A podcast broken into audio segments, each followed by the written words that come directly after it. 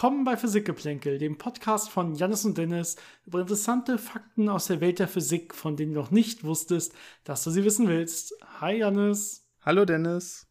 Wieder mal per Skype, aber du siehst frisch geduscht aus, äh, hoffentlich gut erholt.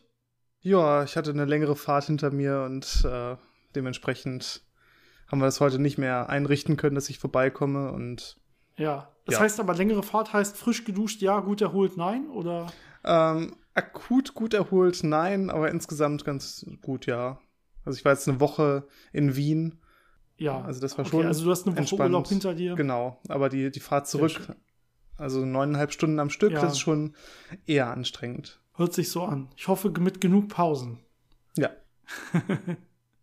Genau, wir haben es auch schon halb zehn abends, also es ist mal wieder eine Mhm. späte Aufzeichnung von uns beiden. Muss einfach dann manchmal so sein. Man hat ja sonst äh, keine Zeit, ne, wie das nun mal so ist. Und wir haben ein Thema, das haben wir jetzt schon ein bisschen länger vor uns hergeschoben. Äh, ja, einfach nur, weil wir auch immer spannende andere Sachen dazwischen hatten. Und äh, so ein bisschen auch, weil wir, glaube ich, äh, nicht so ins politische Fahrwasser damit geraten wollten, sondern in dem physikalischen Gebiet bleiben wollen.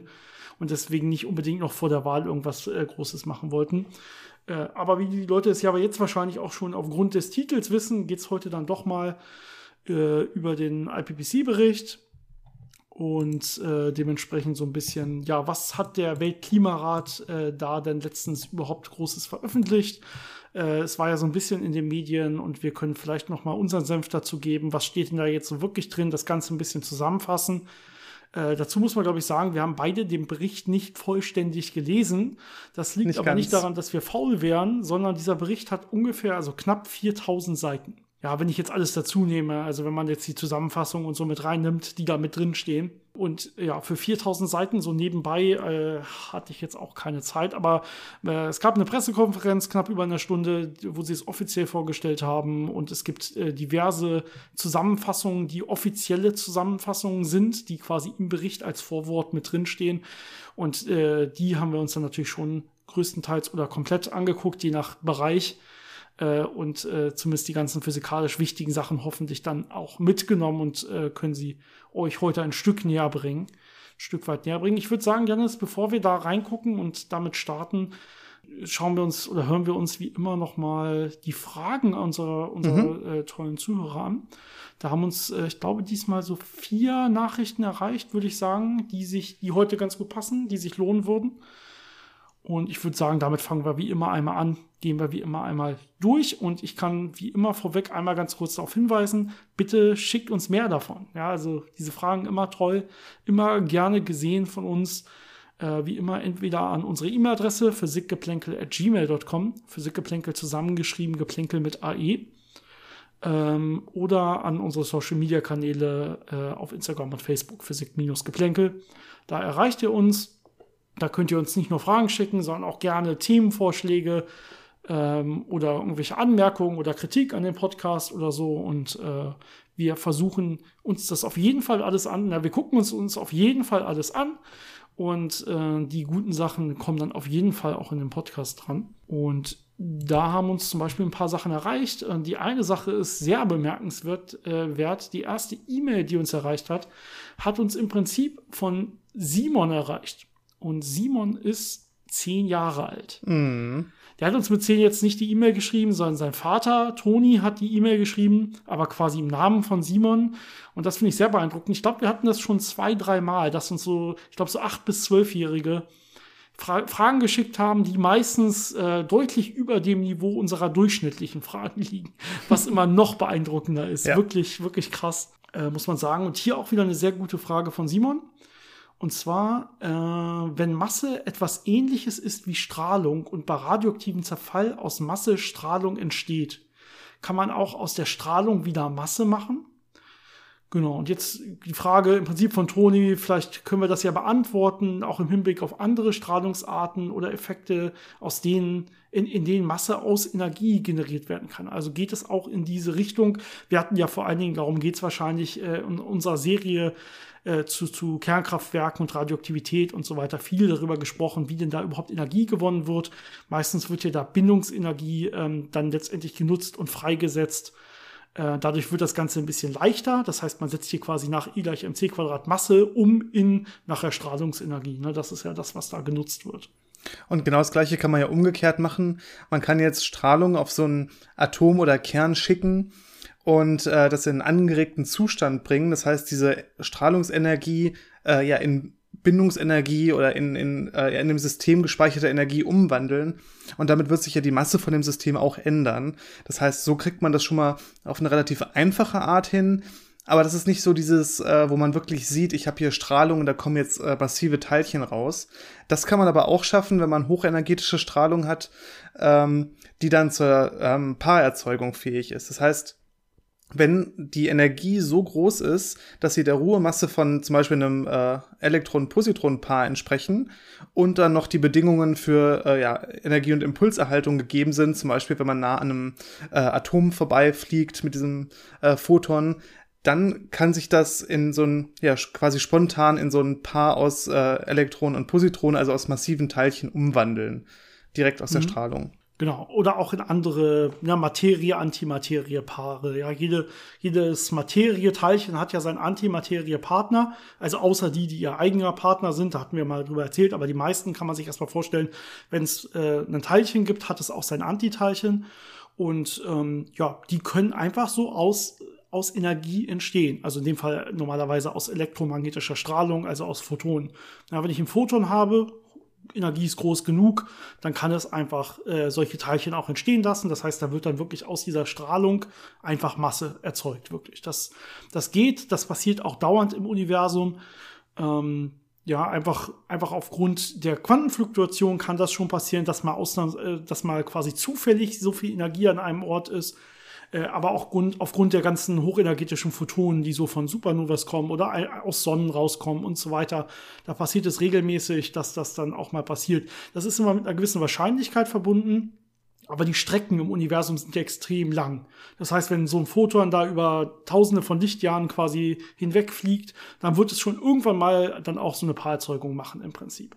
Ja, in, in, in Wirklichkeit äh, muss es dabei noch in der Nähe von einem anderen Teilchen sein, damit man auch Impulserhaltung garantieren kann. Also das Photon alleine im Vakuum kann das nicht. Ähm, sondern es muss immer noch so ein bisschen Teilimpuls abgeben an einen anderen Atomkern, der irgendwie in der Nähe sein muss ähm, weil so eine Impulserhaltung muss irgendwie immer gegeben sein. Aber wenn das der Fall ist, also und auch im Weltall ist ja auch hier und da immer mal ein Teilchen, ja. Und da sind wir wieder bei diesen langen Strecken, die man zurücklegt. Da wird, wird es schon irgendwann mal zu der Situation kommen, wo das dann auch passiert, ähm, dass so eine Paarerzeugung stattfindet. Und die können natürlich dann auch direkt sich wieder vernichten. Also so ein äh, ja, Materie-Antimaterie-Paar kann einfach aus so einem Photon entstehen und äh, wenn die nicht schnell genug voneinander wegfliegen, wenn man so will, können die sich auch direkt wieder vernichten und können wieder ein Photon werden. Ja, und das Zusammenspiel hat man natürlich bei so radioaktiven Prozessen, wo zum Beispiel ein Kern äh, zerfällt oder sich abregt und dann ein Gamma-Photon entsendet, das energiereich genug ist und dann bei der Wechselwirkung mit der umliegenden Materie gleich wieder ein Paar erzeugt, das dann wieder mit anderen Sachen wechselwirkt. Also da hat man dann alle Prozesse zum Beispiel in einem Materieklumpen auf einmal. Und Quantenfeld theoretisch wird es natürlich ganz skurril, ne? weil da muss man jetzt in Wirklichkeit ja Überlagerung von all diesen Möglichkeiten dann sich doch mal angucken. also letztendlich wissen wir ja gar nicht, hat so ein Photon auf dem Weg hierher eine paar Erzeugungen mal gemacht und ist dann wieder quasi äh, neu entstanden oder hat es das nicht gemacht. Das würde aber andere quasi Phasen oder sowas bewirken letztendlich. Und äh, letztendlich, wenn man das Ganze durchrechnet, äh, äh, so richtig hart durchrechnet, muss man ja alle möglichen Kombinationen in Betracht ziehen und da sind dann solche Paarzeugungspfade normalerweise auch immer mit drin. Mhm. Gut, komme ich mal zur nächsten E-Mail. Genau, und zwar eine Frage zur Materieverteilung im Universum. Ja, schreibt, er schreibt, äh, und zwar von Ralf, genau, einmal den Namen. äh, vielen Dank dafür. Schreibst äh, selber, dass du bei Wikipedia gelesen hast. Wir wissen ja hier die grobe Materie oder Energieverteilung des Universums eher. Das heißt, wir haben irgendwie so 68 Prozent dunkle Energie und äh, so ungefähr 27 Prozent dunkle Materie und 5 Prozent gewöhnliche Materie, plus minus. Und ähm, genau, das ist das, was man so weiß, was dann da auch überall steht. Was da aber nicht steht, ist, woher weiß man das überhaupt? Und das ist im Prinzip die Frage, wenn ich das richtig schätze, äh, verstehe, die du hast. Woher kennen wir eigentlich diese Angaben? Woher kann man sich das ableiten? Ja, da gibt es eine ganze Menge Möglichkeiten, wie man sowas messen kann. Ähm, es gibt so diese relativ einfachen Sachen wie die Hubble-Konstante, also die äh, Ausbreitungsgeschwindigkeit des Universums in Abhängigkeit von der Entfernung, in die man guckt. Ähm, das gibt einem zum Beispiel so äh, das Verhältnis von Materie zu dunkler Energie. Also diese, ja, wie stark es äh, zusammenziehen möchte und wie stark es sich ausdehnt. Und ähm, das sind so diese groberen Messmöglichkeiten. Und wenn man wirklich fein äh, das unterscheiden möchte, auch mit wie viel dunkle Materie dann dazu beiträgt und wie viel normale baryonische Materie beiträgt, ähm, da kann man zum Beispiel die Anisotropie des äh, Mikrowellenhintergrundes sich angucken. Ähm, Ihr kennt ja wahrscheinlich alle dieses Bild, äh, was zum Beispiel der Planck-Satellit sehr hoch aufgelöst aufgenommen hat von dem kennt bestimmt jeder Mikrowellenhintergrund.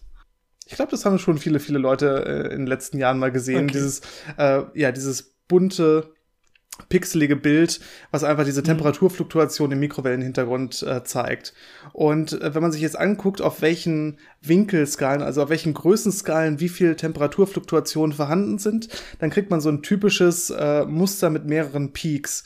Und die einzelnen Peaks haben jeweils eine Bedeutung, die mit unterschiedlichen Beiträgen zusammenhängt äh, zu dieser, ja, zu dieser Zusammensetzung beziehungsweise äh, wie das Universum aufgebaut ist.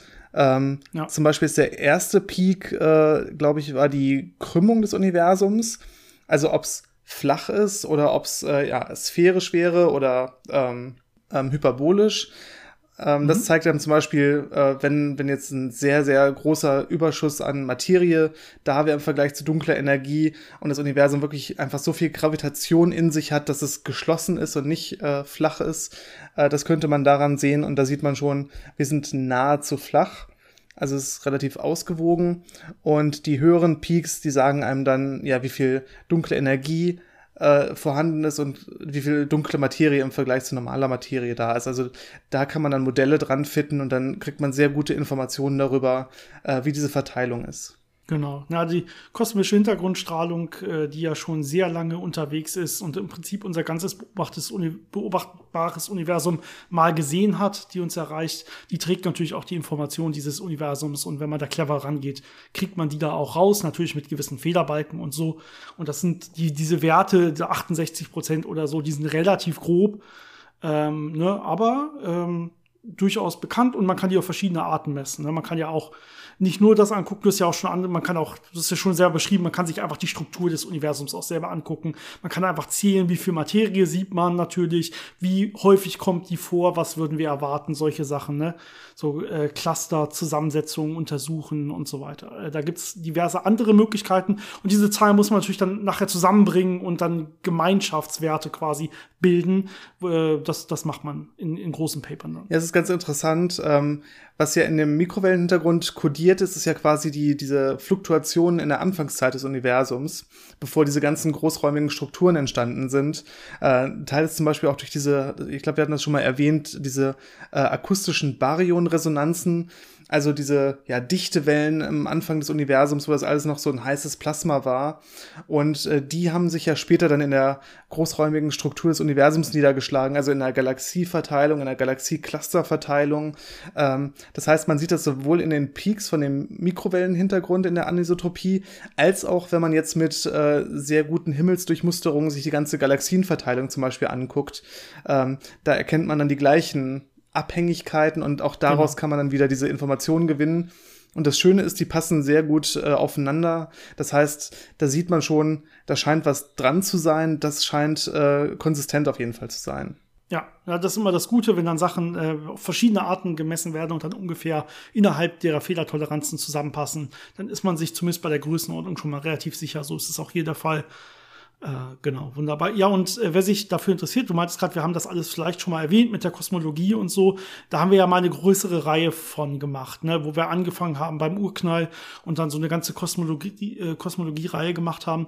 Vielleicht suche ich die Folgen selber auch noch mal zusammen und äh, stelle sie irgendwie mal äh, auf unsere Social Media Plattform oder so, dass man sich das nicht, falls man irgendwie neu anfängt, sich das nicht selber zusammen suchen muss. Aber im Prinzip ähm, findet man das und wenn man es alles ähm, ja einfach chronologisch hört, wird man die äh, Kosmologie-Reihe äh, nicht verpassen können. Da ist das dann alles so halbwegs drin, das stimmt. was du gerade gesagt hast. oder auch besser drin. Ich bin mir wahrscheinlich, wahrscheinlich, relativ intensiv dann auch. Ja, drin. ausführlich auf jeden Fall. Ja, genau. Okay, nächste Frage und das schließt direkt da an, wo, wo wir gerade aufgehört haben, von Sebastian, der nämlich äh, jetzt sagt, hey, wir, ihr sagt ja irgendwie, das Universum ist flach.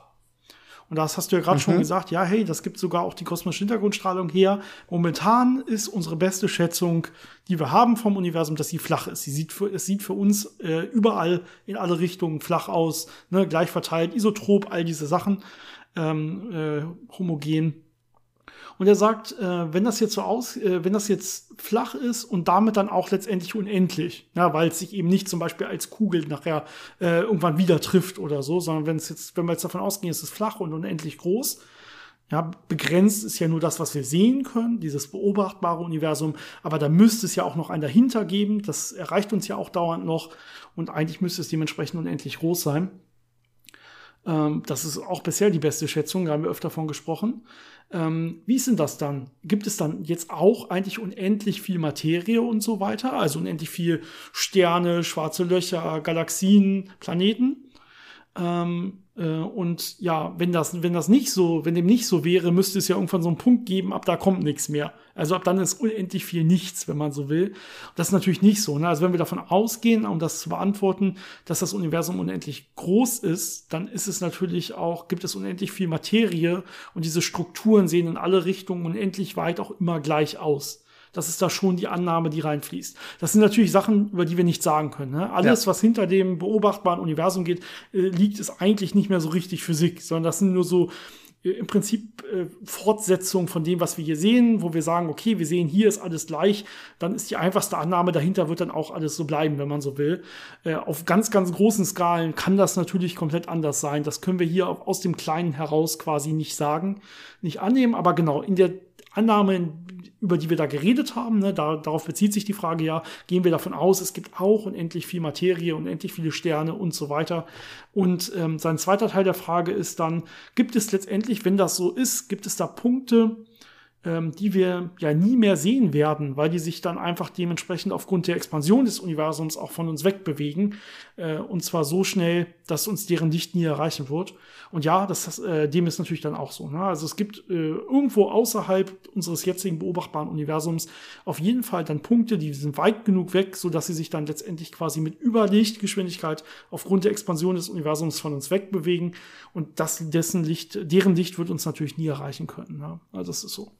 Wenn es natürlich so einen Punkt gäbe, ab dem keine Materie mehr da wäre, dann hätte man ja wieder, wo wir eben drüber geredet haben, ein anderes äh, Gleichgewicht zwischen dunkler Energie und äh, dunkler Materie und baryonischer Materie. Das heißt, dann würde sich auch die Geometrie des Universums wahrscheinlich hinter dem beobachtbaren Universum oder hinter diesem Punkt verändern. Das wäre natürlich auch eine ganz interessante Überlegung. Äh, wie viel man davon hier sehen könnte, wenn quasi hier die Krümmung dadurch beeinflusst ist, wie die Geometrie ähm, dann hinter dem beobachtbaren Universum möglicherweise aussieht. Aber wie, wie du schon gesagt hast, bisher deutet alles darauf hin, dass es einfach nur flach ist. Und das würde dafür sprechen, dass es einfach, ja, homogen bis in alle Ewigkeit äh, in alle Richtungen gleich aussieht. Genau, aber ne, wenn man, äh, egal wie, wie gekrümmt ein Bereich ist, wenn man sehr nah ranzoomt, sieht es immer flach aus. Also es kann sein, dass wir auf einer sehr, sehr, sehr großen Struktur leben, die eben nicht flach ist und das würden wir dann aber auch nicht merken. Das ist dann einfach so und das ist dann halt reine Spekulation oder wie auch immer man es nennen will, Philosophie, auf jeden Fall nicht mehr Physik, weil das kann man ja nicht messen. Physik ist ja das Messbare letztendlich. Da hört es dann irgendwann auf. Genau. Die letzte Nachricht, die wir heute besprechen wollen, hat uns über Instagram erreicht. Äh, von, ich gucke gerade, ob ich nur den Instagram-Namen weiß oder ob ich auch den richtigen Namen weiß. Ich glaube, ich weiß nur den äh, äh, Ninja, Ninja Run oder Ninja. Genau. Vielen, vielen Dank. Äh, ein paar tolle Fragen hat sie uns geschrieben. Und darauf können wir auch noch mal eingehen. Die erste Frage, ja, ist ein bisschen, bisschen allgemeiner, bisschen nicht so tief in der Physik drin. Nämlich, wie ist unsere Meinung zu Dokus oder Serien, wie beispielsweise Unser Kosmos? Den, äh, das ist wohl eine Serie oder eine Doku-Serie, die sehr, sie sehr toll fand. Ähm, ich muss sagen, Unser Kosmos kenne ich, glaube ich, nicht. Äh, ich weiß nicht, wie alt das ist. Ähm, aber prinzipiell finde ich solche, so, so Serien übers Universum, solche Erklärvideos, Erklärserien meistens sehr gut, sehr gelungen. Das liegt natürlich daran, dass die Leute die sich das nicht äh, einfach irgendwie ausdenken, sondern da stehen ja immer Kosmologen hinter normalerweise oder irgendwelche Physikprofessoren, die das Ganze mitschreiben, mitplanen oder zumindest äh, Korrektur lesen. Dementsprechend physikalisch richtig ist das eigentlich meistens. Äh, zumindest das, was ich so gesehen habe und schön gemacht mit tollen, äh, toll anzusehenden Bildern und so weiter auch. Das ich habe gerade mal so geguckt. Podcast hier leider nicht bieten. Ich habe ja. gerade mal geguckt. Äh, das ist das Original war mit Carl Sagan und die Neuauflage ah, ist mit okay. Neil deGrasse Tyson. Also ah okay, ah, ja. Habe ja, ich selber also, auch nie ähm, gesehen, ähm, aber ähm, spricht auf jeden Fall für Qualität. Fall Ahnung, die Leute. Ja. Genau. Leute haben Ahnung, ne? Und ähm, ja, also ähm, hätte ich weniger Ahnung von Physik, würde ich mir auf jeden Fall wahrscheinlich den ganzen Tag solche Dokus reinziehen. So, so viel kann ich, glaube ich, verraten. Ähm, genau. Also, das, das, ist, das ist der Punkt. Äh, auch über Sachen, die einen interessieren, gibt's glaube ich, immer dann äh, solche wirklich gut gemachten Dokus. Äh, ja, also finde ich toll, finde ich klasse. Äh, ja. Ich selber gucke mir dann meist äh, über das Phänomen, was ich gerade wissen will, irgendwie Paper dazu an oder so. Das heißt, ich bin einen Schritt so für mich selber über diese Dokus hinaus, aber zu, ich weiß auf jeden Fall, dass ich früher äh, auch dauernd solche Sachen geguckt habe. Also. Oder interessante Bücher. Die gehen ja, auch meistens genau. so ein bisschen mehr in die Tiefe. Populärwissenschaftliche Bücher gibt's ja auch einen Haufen. Also immer ne, darauf achten, von wirklichen Physikern geschrieben, die auch Ahnung von dem haben, über das sie gerade schreiben. Aber davon gibt's ja immer genug. Und wie gesagt, das ist meistens der Fall. Äh, und wenn sie dann auch noch äh, gut genug sind, das äh, ja gut an den Mann zu bringen und in, unterhaltsam, umso besser. Äh, apropos, guter Übergang zu Ihrer nächsten Frage. Aber da muss ich noch was zu sagen, zur Dokumentation ah, und so. Du ruinierst meinen Übergang völlig. Ja, das tut mir leid.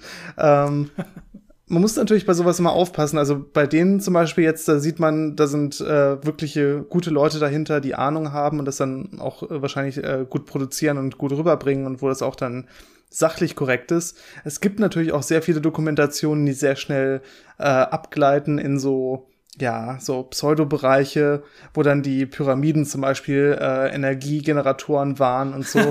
Also ja, aber, aber die gucke ich auch gerne, ja. vor allem besoffen oder so. Also Aber da muss man halt immer so ein bisschen aufpassen, dass man die, ja. die guten Dokumentationen von den, ja, von diesen äh, Pseudodokumentationen unterscheidet. Ja, das ist richtig. Die sind wirklich was so für Partyabende, gerade von Physikern. So eine, so eine äh, UFO-Doku oder eine Pyramiden-Doku oder so, also schlecht gemachte. Es gibt ja vielleicht auch gut gemachte, aber ähm, die sind natürlich dann immer sehr lustig, was natürlich nicht mehr, äh, nicht so häufig vorkommt, ne, dass man mal betrunken ist, aber äh, und natürlich keinem geraten sein soll hier an der Stelle. Genau, jetzt äh, habe ich meinen weniger guten Übergang, aber ich mache ihn trotzdem äh, zur, zu Ihrer nächsten Frage. Und zwar, wie würden wir äh, Physik allgemein zugänglicher und attraktiver für Jüngere machen? Sie schreibt, Physik hat in der Schule ja schon einen schlechten Ruf und wird oft unnötig kompliziert erklärt. Äh, ihr macht das beispielsweise echt toll, ja, vielen Dank dafür. Das nehmen wir mal so an. Aber mich würde mal eure Meinung zum Näherbringen von Physik für Kinder interessieren und wie man das einfach auch vielleicht etwas sexier machen könnte, in Anführungszeichen. Ist auf jeden Fall eine gute Frage. Und ja, ich glaube, in den Bereichen haben wir natürlich allgemein Probleme in unserem ganzen Bildungssystem. Und ich glaube, dass wir da Probleme haben, da sind sich ja auch alle einig. Man kann es ja nur nicht ändern. Ne? Und wahrscheinlich braucht es auch mal so ein paar Folgen von uns, äh, um mal wirklich ausführlicher darüber zu reden, was denn da alles so falsch läuft, gerade im Bereich der Naturwissenschaften. Mhm. Ich glaube, da ist jetzt so eine kurze Beantwortung einer Frage ein bisschen, bisschen zu kurz. Ja, ich glaube, ähm, ein Problem ist wahrscheinlich so dieser Spagat zwischen, äh, man will es irgendwie interessant und anschaulich machen, aber natürlich dann auch äh, irgendwo die, ja, die mathematische Beschreibung davon vermitteln. Und ich glaube, das ist mhm. immer so dieser Spagat, der nicht so einfach ist. Ähm, und teilweise ja. gibt es dann Themenbereiche, die halt schon sehr trocken sein können, weil das eben sehr, ja, äh, einfach nur mit Mathematik beschrieben ist. Und manche Sachen sind natürlich eher so flashy und äh, interessant und faszinierend. Genau, also ich hätte zwei Vorschläge. Der eine ist der, den du gerade im Prinzip genannt hast. Äh, fangt nicht gleich mit äh, dummen, harten Themen an, von denen man nichts hat. Also fangt nicht mit klassischer Mechanik, also da kann man jetzt ja momentan nichts für. Das ist einfach allgemein. Also das sind jetzt quasi keine Tipps für Lehrer, weil die können sich ja nicht aussuchen, was sie unterrichten. Das sind eher so Tipps wie, was würde man am System ändern wollen. Aber ähm, fangt nicht mit klassischer Mechanik an bei irgendwelchen äh, Sechsklässlern. Ja, also da schreckst du natürlich jeden mit ab und keiner hat mehr Lust auf Physik. Das macht überhaupt keinen Sinn, auch wenn man es heutzutage gerne mal so macht. Vielleicht nicht mit sechs, aber mit, äh, äh, was weiß ich, schon, schon vier Klässlern oder so. Noch ohne Mathematik vielleicht dahinter, die kommt dann später.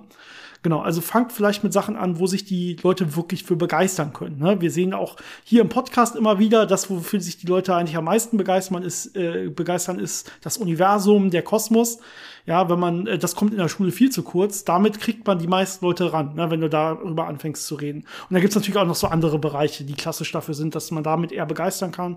Vielleicht sollte man die erstmal nehmen, um die Leute wirklich näher äh, reinzuziehen und dann die Mathematik hinten raus so ein bisschen mehr als das braucht man, um es dann richtig zu verstehen, so wie es ja auch ist. Und dann hat man auch schon einen Grund, warum man die Mathematik mhm. lernen will, damit man die Sachen besser versteht, die man schon mal dann vorher hat. Ne? Das ist äh, so ein bisschen, von dem man schon erfahren hat. Das ist vielleicht der eine Punkt. Ja, auch einfach so interessante Beispiele zu finden, die man dann berechnen möchte und nicht einfach, ja, okay, das ist die Aufgabe, äh, das berechnen wir jetzt sondern wo man wirklich genau. die Idee hat, das interessiert mich, wie ist das eigentlich? Äh, was passiert da? Kann ich das berechnen und das dann wirklich dann machen zu können? Das ist auch immer sehr faszinierend. Genau. Und mein zweiter Punkt wäre, ähm, dass man das Ganze, dass man die Physik oder die Mathematik oder welches Fach auch immer man in den Naturwissenschaften da gerade hat, dass man das ein bisschen mehr verbindet mit, mit, mit realen Sachen in der Natur.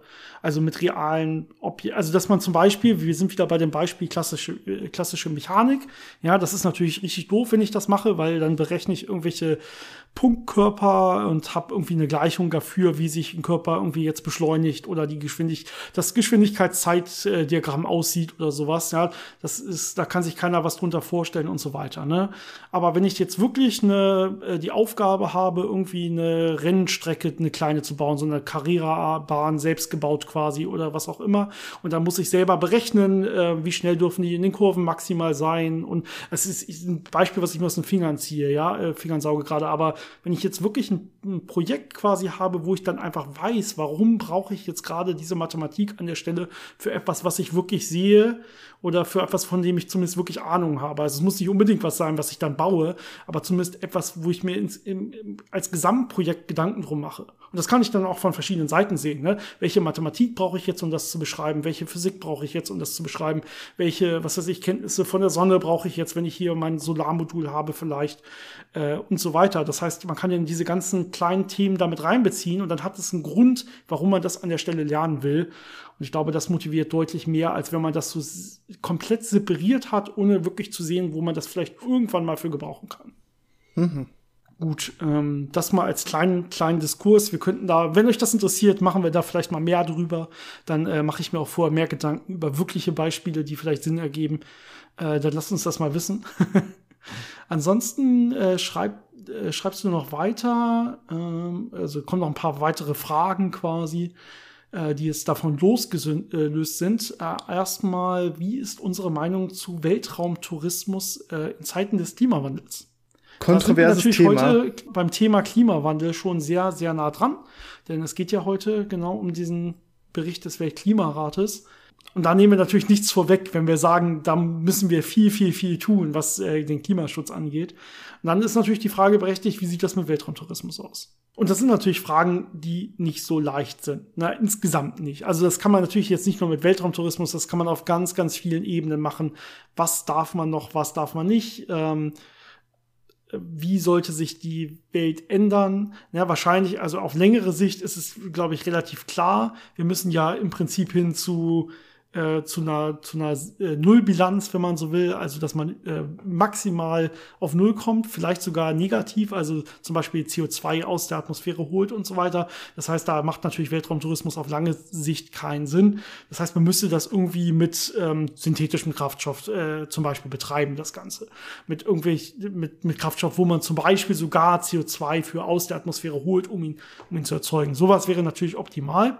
Jetzt kann man sich aber kurzfristig, solange das noch nicht eine Option ist, im großen Maßstab Gedanken machen, macht es momentan Sinn für so ein paar reiche Leute, die extrem viel Geld dafür ausgeben, in den Weltraum zu fliegen, äh, Sinn, das trotzdem nicht zu verbieten. Und das würde ich, also das ist, das sind schwierige Fragen und ich würde jetzt persönlich sagen, das macht vielleicht trotzdem Sinn, ne? weil die zahlen wahrscheinlich viel mehr Geld, als nötig ist, dass man die da hochschießt und jetzt ist die Frage, was macht man mit dem Geld? Also könnte man natürlich sagen, die, ähm, man muss das äh, quasi kompensieren. Ja, mal viel dieses Geldes nimmt man dann letztendlich wieder für Klimaschutz und so weiter. Und letztendlich tut man damit vielleicht dann mit dem Geld mehr Gutes, als man Schlechtes damit getan hat mit diesem einen Staat.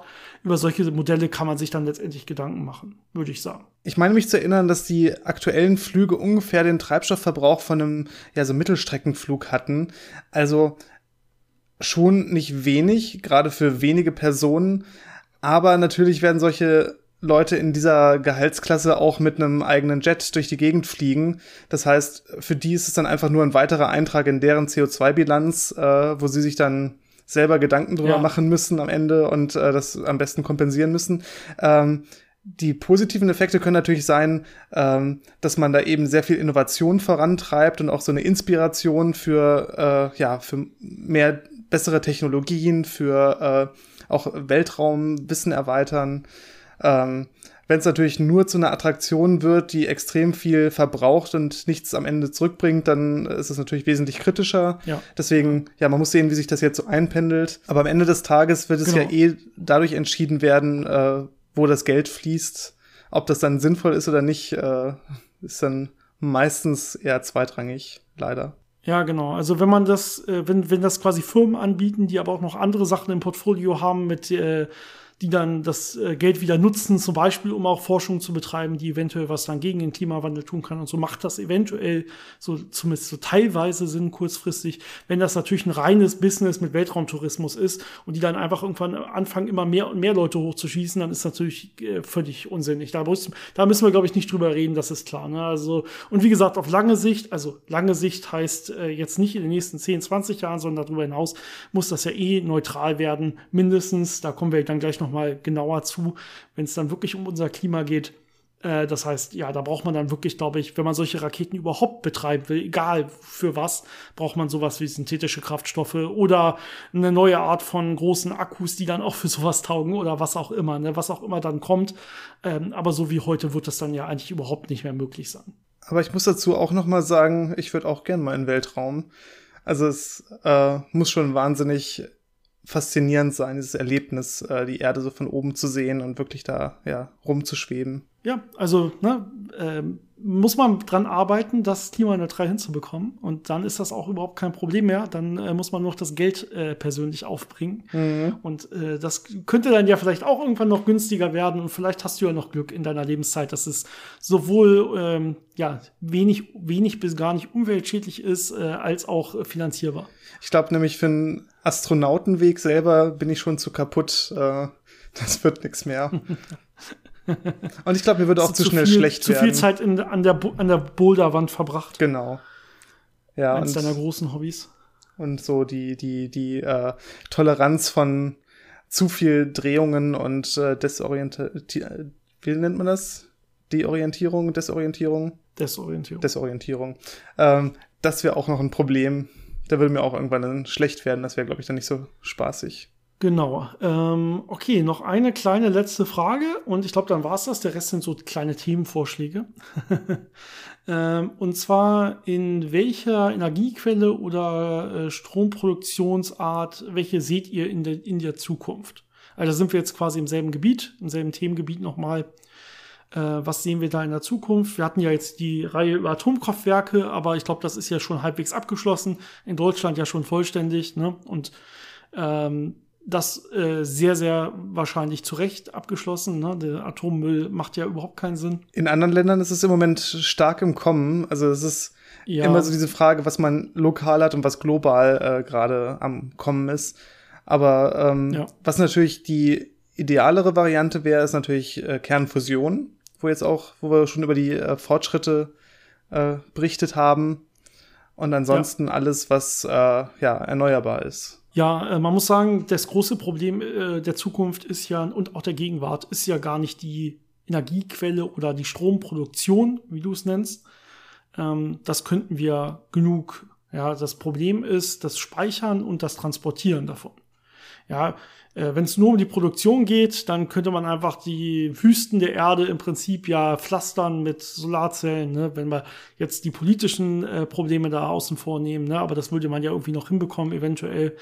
Ähm, aber das Problem ist ja auch, äh, der Strom gerade der Erneuerbaren ne, wird ja nicht regelmäßig erzeugt, sondern ähm, Wind bläst nicht immer und die Sonne scheint nicht immer und all diese Probleme, die man da hat. Und das, äh, aber wenn es dann mal so ist, ist es meistens sogar zu viel und manchmal muss man dann Windräder abschalten, weil zu viel Wind ist und so. Das heißt, ähm, das, wir brauchen eigentlich das, äh, eine, eine viel, viel bessere Speichertechnologie, die es einfach noch nicht gibt. Ja, das meinte ich vorhin auch mit, mit Super-Akkus, die man irgendwie verwenden kann für Raketen, weil irgendwie dieses klassische Verbrennen von Treibstoff ja auch nicht das geilste ist, auch wenn es synthetischer Treibstoff ist. Ähm, aber was macht man sonst? Ne, wir haben einfach noch nichts Besseres. Also das große Problem der Welt ist irgendwie ja das Speichern und der Transport von Strom oder Energie.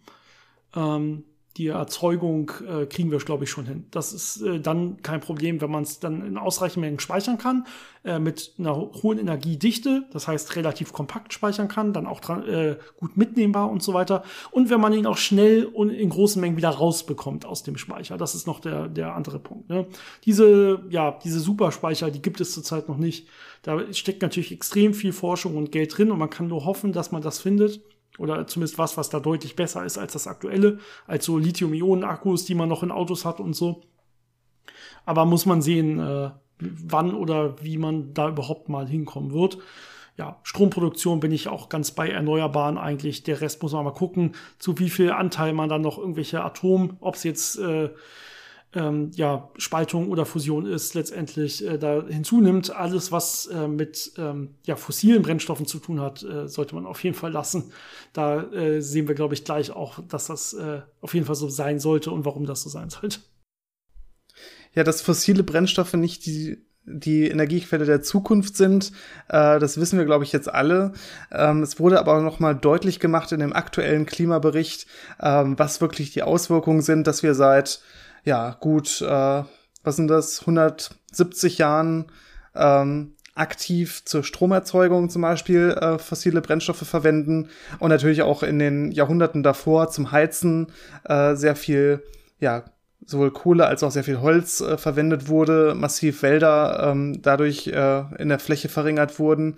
Ähm, all das äh, spüren wir ja natürlich jetzt und äh, wurde da in sehr vielen Punkten jetzt im physikalischen Teil, auf den wir heute eingehen, äh, nochmal niedergeschrieben, was wir da wirklich über die letzten 50 Jahre an Erkenntnissen gewonnen haben und äh, wo auch gezeigt wird, wie diese Erkenntnisse immer präziser werden und dass man immer genauer sagen kann, das sind die Ursachen und das sind die Folgen. Ja, vielleicht lass uns, lass uns vorweg äh, einmal so, so zwei Grundlagen legen. Die eine Grundlage äh, sollte sein, was ist überhaupt äh, dieses IPCC und was ist dieser IPCC-Bericht? Also so ein bisschen Fundament legen, worum geht es hier überhaupt? Was sind, von wem stammen diese Aussagen? Äh, und welchen Teil davon gucken wir uns jetzt an und so weiter. Und als zweites wirklich so eine ganz grobe Grundlage nochmal über was geht es grundsätzlich. Ne? Also wie ist das nochmal mit dem CO2 genau und was spielt da sonst noch für eine Rolle? und äh, wie ist das mit dem Strahlungsgleichgewicht? Vielleicht so ganz grob eine Zusammenfassung. Wir haben ja öfter schon drüber geredet. Ist nicht das erste Mal, dass wir es erzählen, aber wenn es jetzt heute darum geht, wollen wir zumindest so alle vielleicht mal auf so einem Grundniveau haben. Und ich würde sagen, dann gehen wir einfach so die Kernaussagen des Berichtes durch. Die sind äh, durchaus quasi ausgezeichnet. Also es gibt wirkliche Kernaussagen, die nachher herausgearbeitet wurden als Zusammenfassung. Und ähm, die gibt's auch im Deutschen übersetzt. Äh, die findet man zum Beispiel auf der Wikipedia-Seite, die können wir auch nochmal verlinken, des Berichtes, wo man diese Kernaussagen dann durchgehen kann und äh, nochmal sich angucken kann, was bedeutet das eigentlich. Weil das ist natürlich trotzdem ähm, noch Fachsprache, die da gesprochen wird und ist nicht ganz klar, was ist davon neu, was ist davon äh, alt und schon bekannt. Ähm, was sind so die kernzentralen Neuerungen quasi dieses äh, aktuellen IPCC-Berichtes. Also dieser, dieser aktuelle IPCC-Bericht kam am 9. August raus dieses Jahres, 9. August äh, 2021. Und das ist der erste Teil des, dieses Berichtes. Also ähm, dieses IPCC hat äh, drei Arbeitsgruppen Ähm, diese erste Arbeitsgruppe, das ist dieser erste Teil, der jetzt schon rauskam, über den wir heute reden wollen. Das ist die physikalische Grundlage, also die physikalische Basis, um die es geht bei dem Ganzen. Ähm, das heißt wirkliche Messdaten, die zusammengetragen werden ähm, und so weiter. Und dann gibt es noch zwei andere Arbeitsgruppen. Diese Berichte, also die diesjährigen Berichte, wenn man so will, ähm, wurden noch nicht veröffentlicht. Die Arbeitsgruppe 2 beschäftigt sich mit den Folgen, Anpassungen und Verwundbarkeiten, ja, wieder aufgrund des Klimawandels. Und die Arbeitsgruppe 3 mit äh, der Bewältigung des Klimawandels. Das heißt, das sind dann die Teile, die sich dann eher mit ja, gesellschaftlichen Aspekten beschäftigen. Äh, wie wird unsere Gesellschaft auf den Klimawandel reagieren bei verschiedenen Szenarien? Äh, wie kann unsere Gesellschaft als Ganzes ähm, das Ganze eventuell stemmen, ja, das mit, mit verschiedenen Szenarien wieder Zusammenarbeit zwischen den aktuellen äh, reichen Ländern und armen Ländern und diese ganzen Sachen sind da drin. Und dieser erste Teil, ja, diese physikalische Basis, die ist natürlich jetzt für uns besonders interessant. Also, wie sieht es denn jetzt wirklich aus mit, mit der Welt aktuell und mit dem Klimawandel? Was weiß die Physik? Was wissen die Physiker? Und das ist ungefähr das, was dieser Bericht auch macht. IPCC steht für Intergovernmental Panel on Climate Change. Ja, das heißt, man sieht schon intergovernmental, das heißt, das ist ganze staatenübergreifend. Hier sind ein Haufen von Regierungen beteiligt, äh, im Prinzip quasi fast alle, wenn man so will. Ähm, und äh, genau im Kernteam sehe ich gerade, das muss ich auch ablesen, sind 721 Fachleute aus 90 Ländern. Und äh, insgesamt wird das äh, von ungefähr 3000 Leuten aus diesen ganzen verschiedenen Regierungen begutachtet. Ähm, das heißt, das ist im Prinzip das beste Wissen über den aktuellen Klimawandel, was wir als Menschheit äh, so zu bieten haben. Ja, das ist nicht irgendwie eine Meinung von irgendeinem kleinen Rat, der sich irgendwie trifft oder so, sondern äh, und hier finden auch quasi keine richtigen eigenen Forschungen statt, sondern hier werden quasi Forschungen zusammengebündelt, die im Laufe der letzten Jahre gemacht wurden. Und die werden sich hier angeguckt und dann werden noch Szenarienrechnungen gemacht mit diesen Forschungen teilweise aber es ist eigentlich so eine riesen Zusammen ja, Zusammenfassung von allem, was man weiß, von allem, was man aktuell hat. Ähm, ähm, genau, mit, mit allen zentralen Aussagen gebündelt, dann nochmal zusammengefasst für Politiker, für Journalisten und so weiter. Da hat man sich sehr viel Mühe gegeben. Ähm, genau, also das ist ja unleugbar eigentlich der beste Stand und der Konsens. Und ich glaube, es gibt kaum auf irgendeinem Gebiet so eine Art von Konsens, zumindest im Bereich der Physik kann ich das sagen. Das wird sonst nie so gemacht. Ne? Meistens kann man schon sagen, auf irgendeinem Gebiet, wenn man sehr spezifisch irgendwo reinguckt, weiß man, da gibt es irgendwie vier, fünf, sechs vielleicht führende Institute oder führende Universitäten, die da ihre führenden Teams haben und äh, die zusammen bilden quasi einen, Kon einen Konsens auf diesem jeweiligen Gebiet, wenn man so will. Ja, wobei Konsens natürlich in der Physik keine Abstimmung ist, sondern man trägt halt Daten zusammen und bildet dann letztendlich äh, Vertrauensintervalle und so weiter für Datenpunkte. Ja, das ist ein, mhm. es, wir sind ja, äh, ne, Konsens ist hier nicht im, im Sinne von Abstimmung gemeint. Aber in dem Fall ist es ja wirklich so, dass das von so vielen Leuten gesehen wird, von so vielen Leuten, die da noch mal, die da drüber gucken, die es begutachten, von Regierungen, die das Ganze freigeben und so weiter. Das hat man so an der Stelle nirgendwo sonst. Einfach nur, weil es auch nötig ist, dass man hier das nötige Vertrauen gewinnt auf der ganzen Welt. Und ich denke, das kann man sagen, das ist erreicht. Also besser kann, als das kann man es wirklich nicht machen. Aber man sieht auch, dass es hier auch nicht um eine Abstimmung geht und dann gesagt wird, das ist so, sondern dass sie wirklich Wahrscheinlichkeiten benennen, also Konfidenzen.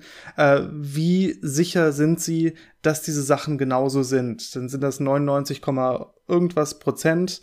Ähm, und jeder, der mal mit Physik irgendwie was zu tun hatte oder mit Wissenschaften weiß dann, okay, das kann man so sehen wie, wir sind uns sehr, sehr, sehr, sehr, sehr sicher. Ähm, aber es ist nicht, äh, das ist eine absolute äh, Sicherheit, ohne dass da ähm, äh, ja Analyse wirklich reingegangen ist. Also es ist wirklich nicht eine Abstimmung, sondern eben der Wissensstand. Genau. Äh, man hat äh, bei diesem ganzen, äh, bei diesem Autorenteam, die das nachher erstellen, hat man auf eine ausgewogene Zusammensetzung noch Wert gelegt. Also man hat darauf geachtet, dass die regionale Herkunft äh, ausgeglichen ist, gleichmäßig verteilt, dass beide Geschlechter halbwegs gleichmäßig vertreten sind äh, und dass man auch sowohl erfahrene als auch noch ja äh, im Prinzip neue Fachleute mit, mit quasi neuen Ideen äh, mit reinnimmt in das ganze Team. Dass man da also möglichst große Ausgewogenheit hat. Das kriegt man natürlich dann auch nur hin, wenn man überhaupt so eine große Anzahl von Autoren hat. Ja? Äh, ansonsten ja, ist das, ist das ja kaum machbar, sowas. Deswegen, also, das ist schon wirklich was, was da, da wurde wirklich Vertrauen gebildet, wenn man so will. Also viel besser, viel besser geht's an der Stelle nicht. Man kann wirklich das Ganze zusammenfassen mit, das ist eigentlich unser Wissen da drin. Deswegen hat das Ding ja auch fast 4000 Seiten. Mhm. Ähm, und klar, aber man, äh, es ist ja halbwegs gut zusammengefasst, ne? und wenn man sich dann wirklich für ein oder andere Sache interessiert, findet man die dann auch innerhalb dieses Berichtes immer relativ schnell. So ist es nicht. Also es ist zwar sehr lang, aber auch sehr übersichtlich äh, dargestellt. Das Faszinierende ist ja, es ist so ein komplexes System. Ähm, da sind so viele ja detaillierte Prozesse drin und so viele äh, Sachen gehen in diese ganzen Simulationen rein. Ähm, aber die Ergebnisse und die Kernaussagen können eben auf diese paar Punkte reduziert werden, äh, weil die Folgen relativ klar und relativ ja offensichtlich und, und auch einfach sind. Also ähm, das ist das das Interessante dabei, dass, dass zwar alles, was dahinter steckt, relativ komplex ist, aber also die, die ganzen Ergebnisse kann man jedem eigentlich begreifbar machen und, und äh, ja, kann jeder mhm. sehen, das ist es, wie es ist das ist es, wie es wahrscheinlich werden wird und äh, ja, dann sollten wir was tun. Gut, dann, äh, ich hatte vorgeschlagen, wir legen erstmal so eine ganz grundlegend zumindest, ich weiß, damit werden wir viele langweilen, aber so ganz grundlegend eine physikal physikalische Grundlage, dass wir wirklich sagen, okay, darum geht's überhaupt bei den Wörtern, die wir benutzen. Ähm, na, wir reden ja normalerweise über sowas wie Strahlungsgleichgewicht der Erde, irgendwie mit der Sonne zum Beispiel. Wir reden über ganz viel über Treibhausgase, Treibhauseffekt. Ähm, was passiert da überhaupt äh, und äh, warum ist CO2 so entscheidend? Sind da vielleicht andere noch äh, mitentscheidend? Äh, vielleicht so ganz grundlegend, ganz kurz zusammengefasst. Ähm, ich glaube, das haben die meisten schon zuhauf gehört. Äh, und dann soll es wirklich um die konkreten Aussagen dieses, dieses aktuellen Berichtes gehen. Das ist ja eigentlich das heutige Folgenthema. Wir machen ja keine große Vorlesung über, über Klima oder so. Das ist ja nicht die Intention, Intention heute, ne? An der Stelle. Aber genau, vielleicht fange ich einfach mal ganz kurz an. Ähm, also, ne, die Sonne äh, strahlt auf die Erde, ja, mit einer gewissen Strahlungsleistung und deswegen wärmt sich die Erde insgesamt ja auf, letztendlich. Ne? Bisschen was kommt noch vom Inneren, wir haben ja noch so einen heißen Kern, der sich irgendwie dreht und so, ne? Aber ähm, das kann man im, im Ganzen halbwegs vernachlässigen, erstmal für die Oberfläche der Erde, die ist ja weit weg von dem Inneren. Und äh, da ist die Sonne schon sehr, sehr stark entscheidend. Das merkt ihr selber, wenn ihr rausgeht. Ne? Da, wenn die Sonne scheint, ist es deutlich anders, als wenn sie gerade nicht scheint. Und ähm, jetzt ist es natürlich so, dass nicht alle Sonnenstrahlung hier unten bei uns ankommt, sondern wir haben ja halt noch die äh, Ozonschicht, wir haben die schützende Atmosphäre. Wir haben ja ein paar Folgen darüber gemacht, wo wir das ein bisschen genauer auch beschreiben, was da genau passiert. Ähm, ja, und jetzt haben wir natürlich den Treibhauseffekt zum Beispiel. Und äh, jetzt kann man, äh, da können wir vielleicht gleich noch mal ganz kurz ein bisschen, ein bisschen näher drauf eingehen. Vielleicht erstmal, wenn wir beim Strahlungsgleichgewicht bleiben, das kann man einfach berechnen. Ne? Also das im Prinzip auf lange Sicht muss das Ganze irgendwie im Gleichgewicht kommen. Ja, wenn alles, was äh, thermodynamisch sehr lange, ohne dass sich irgendwas groß dynamisch verändert, irgendwie da ist, wird irgendwann in Gleichgewicht kommen. Ja, und die Sonne ist schon sehr lange thermodynamisch gesehen auf ungefähr demselben Niveau, ja, und die Erde, die dreht sich auch schon sehr lange im ungefähr dem gleichen Abstand um die Sonne. Das heißt, dieses System wird irgendwie auch äh, schon in einem halbwegs vernünftigen thermodynamischen Gleichgewicht sein. Äh, sprich letztendlich, das, was äh, die Erde so bekommt an Strahlung, wird sie letztendlich auch ähm, halbwegs wieder rausgeben ans Universum, ja. Und ähm, damit kann man dann so eine Gleichgewichtstemperatur berechnen der Erde. Und äh, jetzt habe ich mir natürlich, natürlich nicht nochmal explizit rausgesucht, um euch eine genaue Zahl zu nennen, weil wir uns ja hier so gut vorbereiten oder auch nicht. Äh, wir machen ja keine Vorlesung, wir erzählen ja so ein bisschen runter. Aber ich meine, die ist ungefähr minus 18 Grad. Ich müsste es nochmal nachgucken. Das kommt ungefähr hin. Auf jeden Fall ein bisschen zu kalt. Genau, auf jeden Fall zu kalt. Ja, also diese minus 18 Grad oder lass es ein bisschen, we bisschen weniger sein, ich weiß jetzt nicht ganz genau, äh, ist irgendwie diese Gleichgewichtstemperatur, die man so ganz trivial errechnen würde. Und äh, das ist zu kalt für uns Menschen. Ja, das ist auch zu kalt für flüssiges Wasser. Das wäre alles ein bisschen doof. Zum Glück haben wir ähm, noch äh, eine schützende Atmosphäre und wir haben zum Glück diesen Treibhauseffekt. Das heißt letztendlich Strahlung, die auf die Erde trifft, die auf den Erdboden trifft, äh, ja, wird umgewandelt in Infrarotstrahlung, in Wärmestrahlung. Ähm, ja, das heißt, die wird erstmal absorbiert und die Wärme selber wärmt sich auf. Und wenn etwas, das sich aufwärmt, strahlt wieder Wärmestrahlung ab. Also Infrarotstrahlung, langwelligere Strahlung als das, was getroffen wurde. Und das Tolle dieser Atmosphäre ist jetzt, dieses Treibhauseffektes, ähm, dass quasi diese äh, ja, kurzwelligere, sichtbare Strahlung der Sonne, die wird halt durchgelassen größtenteils. Und diese langwelligere Wärmestrahlung, die wird eben nicht mehr so gut durchgelassen.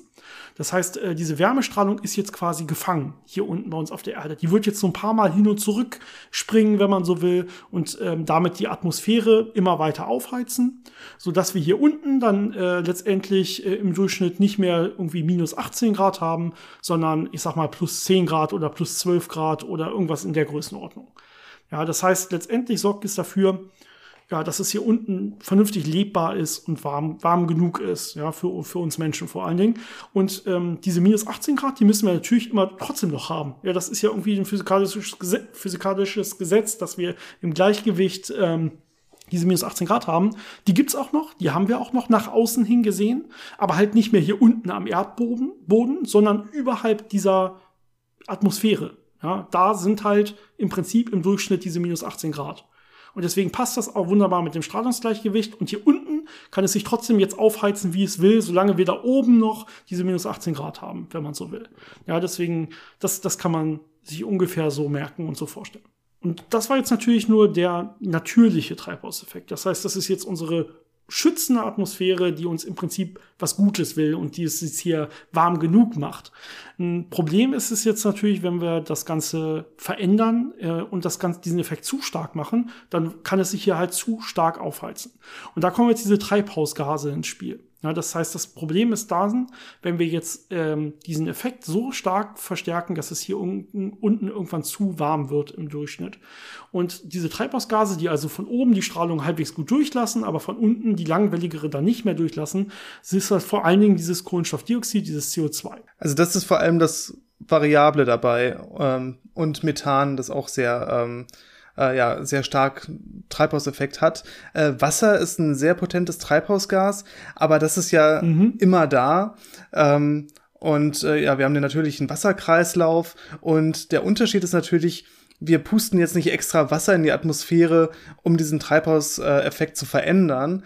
Aber das, was sich eben stark verändert, ist die äh, CO2-Konzentration und auch die äh, Methankonzentration. Das sind die Sachen, die wir quasi zusätzlich zu dem, was natürlich da ist und natürlichen Schwankungen unterworfen ist, äh, ja, dazufügen. Genau. Also wenn man sich jetzt CO2 anguckt, dann ist man gar nicht mehr beim natürlichen Treibhaus Effekt, der vor allen Dingen auf ganz, ganz viel Wasserdampf oder Wasserteilchen quasi in der Atmosphäre auch beruht, sondern man ist jetzt schon beim menschgemachten zusätzlichen Treibhauseffekt. Äh, das heißt, man ist bei den Gasen, die eigentlich gar nicht am normalen Kreislauf teilnehmen. Das heißt, man ist bei den Gasen, die man irgendwo ausgräbt. Die sind eigentlich irgendwo verschlossen in der Erde und äh, sollten da eigentlich noch Millionen von Jahren sein und sind da auch schon Millionen von Jahren. Und die holt man auf einmal hervor und pustet sie zusätzlich in die Atmosphäre. Und das macht jetzt den großen Unterschied. Ja, das heißt, diesen natürlichen Kreislauf, auch das CO2, was natürlicherweise teilnimmt. Ja, die Pflanzen haben CO2, die geben es wieder ab, wenn sie sterben und dann entstehen daraus irgendwann wieder neue Pflanzen und so weiter. Dieser natürliche Kreislauf, das ist uns eigentlich halbwegs egal. Ne? Wenn es jetzt wirklich um diesen menschgemachten Treibhauseffekt, zusätzlichen Treibhauseffekt geht, reden wir über das, was eigentlich nicht teilgenommen hätte an diesem Kreislauf. Das heißt, entweder das, was halt unter der Erde gespeichert ist, und zwar so tief, dass wir das eigentlich, wie gesagt, Millionen von Jahren nicht sehen würden, oder natürlich etwas, was zum Beispiel in großen Regenwäldern oder so gespeichert ist, wo man auch erwarten würde, die würden jetzt eigentlich auch nicht aussterben, sondern die würden jetzt auch noch sehr, sehr, sehr lange stehen, konstant und immer diese CO2-Mengen speichern. Ja, und wenn wir das natürlich jetzt verändern, wenn wir entweder diese, diese Regenwälder komplett abroden oder wenn wir jetzt wirklich ne, Öl oder Gas oder so aus der Erde holen und damit dann CO2 freisetzen, was eigentlich so nicht im Kreislauf war, dann wird sich dann immer mehr und mehr ansammeln und dadurch wird dieser Treibhauseffekt verstärkt und es wird hier unten letztendlich wärmer. Und ähm, Genau, du hast schon angesprochen, es gibt neben CO2 natürlich sowas wie Methan. Es gibt auch noch andere. Und Methan ist zum Beispiel ein deutlich, deutlich, deutlich stärkeres ähm, Treibhausgas, also trägt quasi von der Effizienz her pro Molekül, wenn man so will, viel mehr bei, als es so ein CO2-Molekül machen würde. Aber es gibt halt deutlich weniger Methan als CO2. Na, deswegen in, in der Gesamtheit trägt CO2 immer noch am meisten bei. Aber man muss auch auf diese kleineren Treibhausgase, da gibt es noch einige andere von, muss man auch achten. Und was man deswegen in der Forschung und dann letztendlich auch in der politischen Diskussion gerne macht, ist, dass man ähm, so CO2-Äquivalente angibt. Das heißt, man rechnet einfach den Effekt der anderen Treibhausgase um auf das würde die und die der und der Menge CO2 entsprechen. Ja, das heißt, äh, wenn man Methan nimmt, muss man das natürlich hochrechnen, weil man mehr CO2 braucht, um denselben Effekt äh, zu erreichen bei, bei einer kleinen Menge Methan. Und man gibt jetzt einfach nicht mehr CO2 an, sondern CO2-Äquivalente. Da sind dann die ganzen kleineren äh, und deren Effekte quasi mit einberechnet. Und so hat man so, ein, so eine bessere Übersicht quasi über alle Treibhausgase.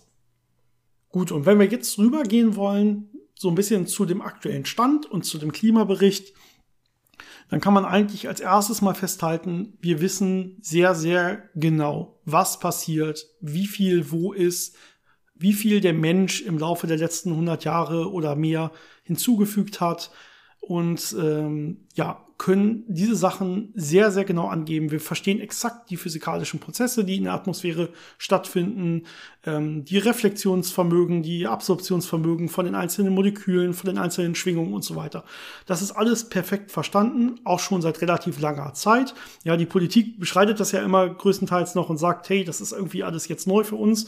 Aber in Wirklichkeit ist das ja, ne, in den 80er Jahren war das schon auf jeden Fall ein Thema. Teilweise irgendwie 78 oder noch früher waren, glaube ich, die ersten großen großen Kritiken. In Wirklichkeit konnte man es noch deutlich früher sogar vorhersagen. Und zwar sehr, sehr genau, mit all den Folgen genauso, wie wir es heute sehen. Und man muss sagen, als grobe Zusammenfassung des aktuellen Klimaberichtes, äh, um den es heute gehen soll, ähm, ja, ähm, da hat sich natürlich nicht viel geändert. Ne? Also wir wussten die Sachen schon so, oder wir wissen die Sachen schon so gut und so genau nach, seit so langer Zeit, dass wir da jetzt auch nicht groß noch was Neues herausfinden. Das ist einfach nur im Prinzip alles noch genauer gemessen worden. Also alle Aussagen, die wir immer getroffen haben, bleiben im Prinzip bestehen und wir machen einfach die Fehlerbalken kleiner. je länger wir an den Sachen arbeiten und messen, desto kleiner werden die Fehlerbalken. Wir werden ein paar Werte ganz leicht nach links und rechts geschoben. Aber im Prinzip gibt es quasi in diesem ganzen aktuellen Bericht keine großen Überraschungen wenn man so will. Ja, alles ist eigentlich schon immer bekannt und man müsste eigentlich endlich mal darauf hören. Man weiß die Sachen jetzt nur sicherer, genauer.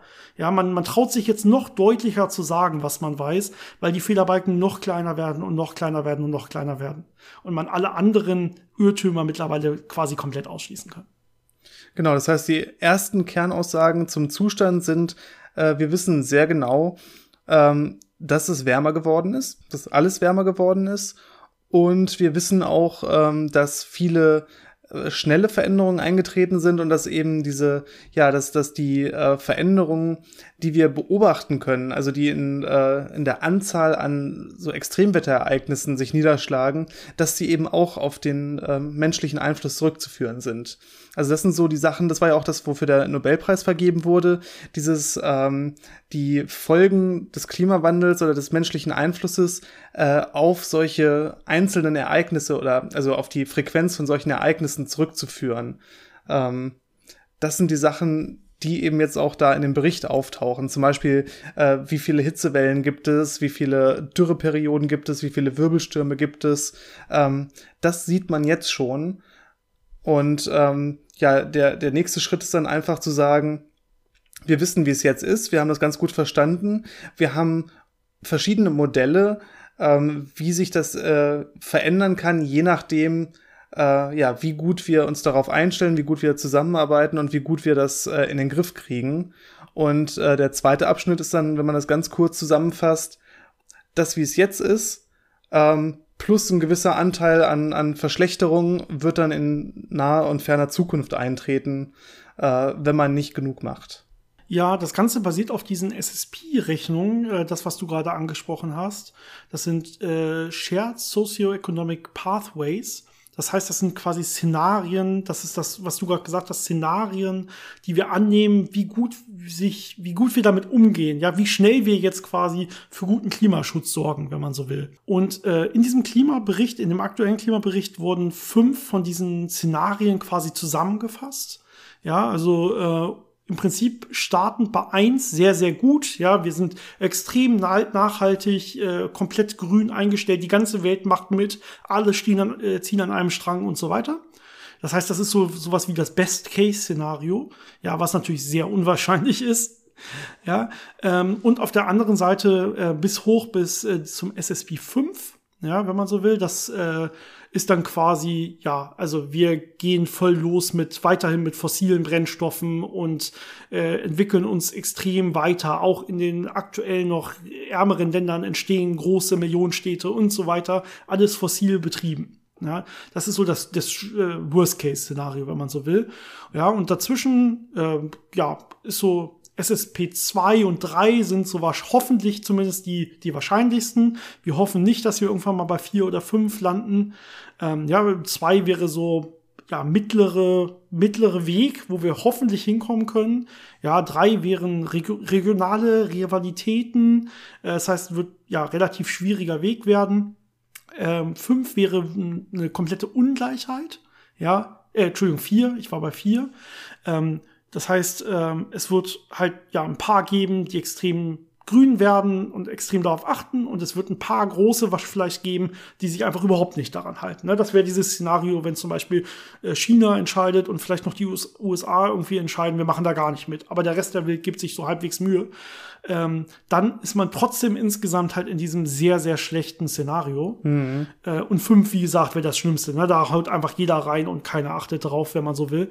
Das heißt, letztendlich hoffen wir, es gibt eben nicht dieses vielleicht doch auch realistische Szenario 4, wo es so eine komplette Ungleichheit gibt, sondern es, wir sind irgendwo bei zwei oder drei. Ja, dass man ähm, in einem dieser beiden Szenarien, ganz sicher sagen kann man das natürlich nicht. Ne? Also ich glaube, auch vier ist noch relativ wahrscheinlich. Und mit Hilfe von diesen Szenarien äh, kann man dann wirklich jetzt äh, Modelle rechnen äh, und äh, kommt dann nachher, je nachdem, was man sich gerade anguckt, konkret auf irgendwelche Temperaturänderungen, regional oder global. Man kommt auf Erhöhung von Wahrscheinlichkeiten von irgendwelchen ähm, Unwettern oder Unglück, Na Naturunglücken und so weiter. Das heißt, das kann man jetzt alles sehr genau angeben. Ne? Meeresströmungen, ähm, je nach Szenario und äh, all diese, diese Dinge kann man sich theoretisch angucken. Es gibt da übrigens ein sehr schönes äh, interaktive Kartentool ähm, der ähm, IPCC selber, die haben nämlich beigelegt ihren Klimabericht auf deren Homepage, äh, so, so, eine Website, wo man jetzt diese Modelle sich angucken kann. Dann kann man sich das Ganze entweder regional oder global angucken und dann diese ganzen Punkte durchgehen. Ne? Wasser, äh, Luftfeuchtigkeit, äh, Bodentemperatur und so weiter und sich einfach mal angucken, wie das je nach Modell in welchem Jahr aussieht. Also das ist wirklich sehr schön zugänglich, offengelegt. Insgesamt alle Daten, die Sie jetzt benutzt haben, um diese Sachen zu erstellen, sind komplett in ihrer, in ihren Rohdaten äh, frei verfügbar für jeden. Ähm, da wird nichts irgendwie ja, hinter der verschlossenen Tür irgendwo gemacht oder so. Das ist alles komplett öffentlich und nachvollziehbar. Ähm, Genau, das nur nochmal als Grundlage, das, was du gerade meintest mit diesen Szenarien, die jetzt hier genommen wurden. Dazu muss man noch sagen, ähm, da man jetzt auf diese Szenarien ausgewichen ist, ähm, hat man das Ganze nur noch für relativ kleine Temperaturänderungen gerechnet. Ja, ansonsten wird es mit diesen Szenarien äh, dann irgendwann sehr viel und sehr schwierig. Das heißt, man hat sich jetzt darauf beschränkt, hey, wir, wir gucken uns jetzt mal an, wo können wir überhaupt realistisch gerade hin? Ja, diese, diese Horrorszenarien mit 8 Grad oder sowas und dann geht die ganze Welt unter, wenn man so will. Die haben wir auch im letzten Bericht schon gesehen, die haben wir schon drin, das haben wir auch verstanden. Aber das kann es ja nicht sein. Da will ja irgendwie keiner hin. Ne? Also gucken wir jetzt mal an, was ist eigentlich jetzt wirklich noch halbwegs realistisch machbar. Äh, und deswegen hat man sich jetzt im Prinzip darauf beschränkt, dass man sich das Ganze jetzt so um, ich sag mal so 1, 1 Grad bis 1,5 Grad Veränderungen bis hin zu ähm, so drei, dreieinhalb Grad Veränderung oder so angeguckt hat. Also man ist in einen relativ kleinen Temperaturbereich gegangen und nicht mehr auf diese Extremwerte, weil dann haben eh alle verloren. und man hat sich jetzt geguckt, wie können wir es quasi realistisch schaffen, in diesen ja, in diesen, in diesen kleinen, niedrigeren Temperaturbereich zu kommen. Ähm, und ähm, ja, darauf beruht im Prinzip dieser ganze Bericht, dass alles äh, diese hohen Temperaturen werdet ihr hier nicht mehr finden. Da müsst ihr dann doch in ältere Berichte gucken. Ja, und dabei wird natürlich vor allem erstmal gesagt, wie viel Reduktion brauchen wir, um da hinzukommen. Ähm, aber diese ganzen einzelnen Maßnahmen, was man machen könnte oder wie das global funktionieren würde, das ist dann, ist das der dritte Bericht, hattest du gesagt, oder der zweite? Ähm, genau, die Bewältigung ist das, ist das dritte. Also das ist die Bewältigung des Klimawandels. Also wie gehen wir mit den Folgen um? Das, ob man da, wie man sich anpasst oder so, ist dann, ist dann die, der zweite Bericht, genau. Genau.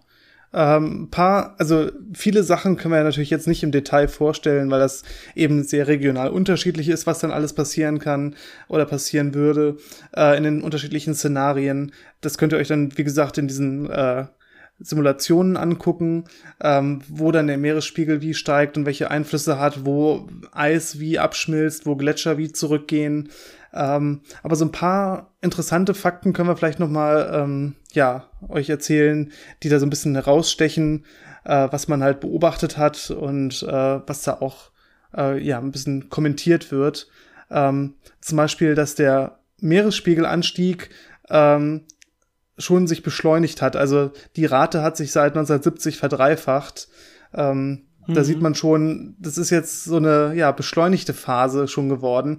Deswegen hat man das auch vor 50 Jahren noch nicht so stark gesehen. Da war das noch in, diesem, in so einer Phase, wo die äh, natürlichen Schwankungen, also die ja, Schwankungen von Jahr zu Jahr und in so etwas größeren Perioden noch relativ äh, stark waren im Vergleich zum Klimawandel selbst. Das heißt, dann hatte man auch noch sehr starke ähm, Kälteperioden zum Beispiel dazwischen und es hat das dann so ein bisschen überdeckt und mittlerweile sind wir halt in dieser Phase, wo es einfach so dominiert, ähm, dass es schon sehr offensichtlich wird und dass auch die, äh, ja, die Feedback-Systeme, die es normalerweise dann noch so ein bisschen im Griff gehalten haben, natürlich auch nicht mehr so äh, mitmachen können. Zum Beispiel ein Faktor ist, dass ja Meerwasser CO2 aufnehmen kann in einem gewissen Maß und dadurch äh, übermäßigen CO2-Ausstoß äh, ein Stück weit kompensieren kann.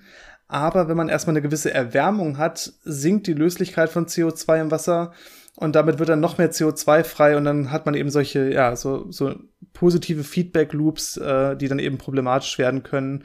Und äh, sowas sieht man dann eben auch zum Beispiel im äh, Meeresspiegelanstieg, der ja zum Teil darauf beruht, dass ähm, Wasser ja aus Eis äh, quasi von den äh, Landmassen ähm, ins Meer gelangt und da das Wasser eben ansteigt, aber auch die temperaturbedingte Ausdehnung des Wassers äh, sorgt ein bisschen für diesen Meeresspiegelanstieg. Genau, Wasser insgesamt ein sehr, sehr großer Faktor. Ne, immer äh, letztendlich ja auch was äh, Treibhausgase angeht, das haben wir am Anfang angesprochen, also dieser verstärkende Effekt, dass da natürlich mehr Wasser in den Kreislauf gelangt, äh, wenn alles schmilzt äh, sorgt natürlich auch dafür, dass diese ganz, dass das ganze System äh, um die Treibhausgase dann extrem gepusht wird.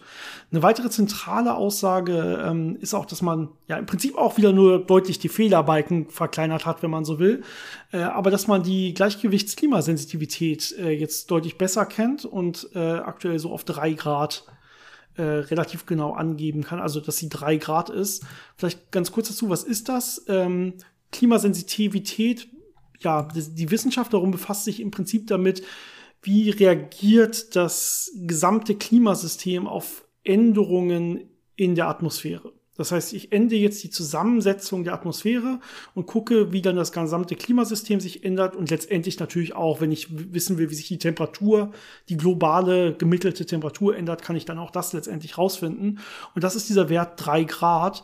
Ähm, der äh, ist im Prinzip, wenn ich, was, ja, das Ergebnis davon, wenn ich mich frage, was passiert, wenn ich die CO2-Konzentration ähm, von einem vorindustriellen Maßstab ähm, verdopple. Das heißt, vorindustriell heißt, wir nehmen da ungefähr die 280 Parts per Million als Ausgangsgröße äh, von CO2-Konzentration in der Atmosphäre im Gleichgewichtszustand und sagen, okay, wenn sich das jetzt verdoppelt auf 560, wie reagiert dann die Erde, das Erdklima mit welcher Temperaturerhöhung? Mit all dem, was da dran hängt, ne? mit äh, Eisschmilz, dadurch kommt auch dann noch mehr Wasser in die Luft und so weiter. Also alles, alles äh, wird damit reingenommen quasi und dann guckt man sich an, auf welche Erhöhung äh, lässt das letztendlich schließen und momentan sagen die Angaben mit deutlich kleineren Fehlerbalken, äh, das würde zu drei Grad äh, Erhöhung führen quasi. Das ist so ein Maß dafür, wie gut können wir überhaupt ähm, diese ja, Veränderung ab in der Atmosphäre.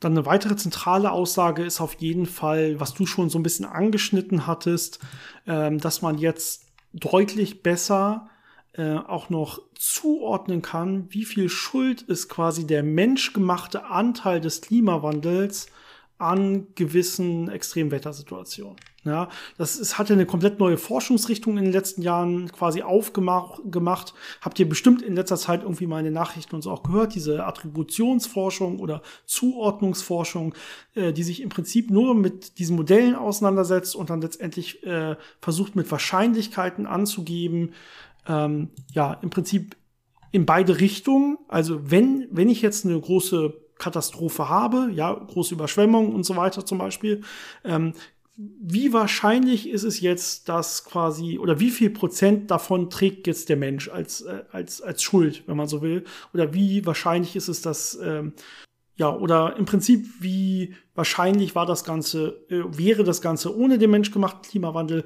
und wie wahrscheinlich ist das Ganze jetzt mit dem aktuellen Status des Klimawandels? Ja, und es geht natürlich auch, man kann sich auch einfach ganz allgemein die Frage stellen, wie viel wahrscheinlicher sind jetzt aktuell Hitzewellen oder Trockenheiten oder große Fluten und so weiter. Äh, und äh, ja, da kann man schon sehen, je nachdem, wo man sich das Ganze anguckt, also man kann das regional dann ganz, das Ganze angeben, man kann das, wie gesagt, auf diese einzelnen Ereignisse verteilen und dann äh, kommt manchmal raus, es ist doppelt so wahrscheinlich, manchmal kommt raus, es ist zehnmal so wahrscheinlich, manchmal kommt raus, es ist hundertmal so wahrscheinlich. Also je nachdem, was man sich da gerade anguckt, kann das, hat das extreme wirklich schon Auswirkungen auf diese einzelnen äh, Sachen. Ein Beispiel dafür ist äh, mit über 90 Prozent Wahrscheinlichkeit ähm, der Einfluss auf die äh, Gletscher. Seit den 90er Jahren sind die Gletscher wirklich beschleunigt zurückgegangen. Ähm, auch in den 100 Jahren davor sind Gletscher schon geschrumpft, aber das hat sich doch sehr stark beschleunigt in den letzten ja, 30 Jahren. Also das ist so ein Beispiel, wo das sehr deutlich geworden ist. Genau, und eine Sache, also man kann das natürlich jetzt auch wieder mit äh, ja angucken, wie viel mehr häufig wird das Ganze, wenn die Temperatur noch weiter hochgehen sollte. Na, finde ich, äh, kann man sich auf jeden Fall angucken, äh, kann man sich wieder global, wenn man will, angucken. Da ist zum Beispiel äh, wenn man sich vorstellt, eine Hitzewelle, wie sie nur alle 50 Jahre vorkommt. Ja, das ist wirklich richtig heiß. Da, leid, da leidet hier in, in, Deutschland die ganze Bevölkerung, aber äh, da führt es auch natürlich zu vielen Toten, gerade bei älteren Leuten oder bei äh, kreislaufschwachen Leuten und so weiter. Oder äh, natürlich wie immer bei Ärmeren, die sich weniger Kühlung leisten können, die, sie, die keine Klimaanlage haben und so weiter. Ja, die Armen trifft es ja immer am meisten bei jedem, bei jeder Katastrophe im Prinzip. Ähm, so eine Hitzewelle einmal in 50 Jahren so stark, wenn man sich die vorstellt, wie sieht denn das aus, wenn wir jetzt in so einen schlimmen Fall reinlaufen würden? Bei, vier, bei 4 Grad Erderwärmung. Der ja nicht, also der ist schon ne, halbwegs unrealistisch. Da wären wir so im SSB 5 Bereich wahrscheinlich schon 4 bis 5. Ja, aber die Frage ist jetzt, äh, was würde jetzt daraus werden? Und die Antwort ist, die man da jetzt machen kann, es würde ungefähr 40 mal so oft auftreten. Ja, das heißt, wenn die eigentlich eins in 50 Jahren war, ist es fast jedes Jahr auf einmal. Ja, das heißt, fast ja. jeder Sommer wird ein Sommer sein, wie er sonst nur einmal in 50 Jahren war, wenn wir auf diese grausamen Szenarien zulaufen. Ja, aber da sieht man mal, da kriegt man richtig Probleme. Da ist kein Sommer mehr kühl letztendlich, ne, wenn man da hingeht. Ähm, genau, die reichen Länder kriegen wahrscheinlich dann jedes Gebäude klimatisiert je nachdem, wie mit welchem Strom sie das betreiben, äh, wird das Ganze das Ganze noch verstärken. Ne? Ähm, hoffentlich dann ja mit Erneuerbaren und äh, letztendlich leiden dann wie immer die Ärmsten. Ne? Genau dasselbe mit dem Meeresspiegel.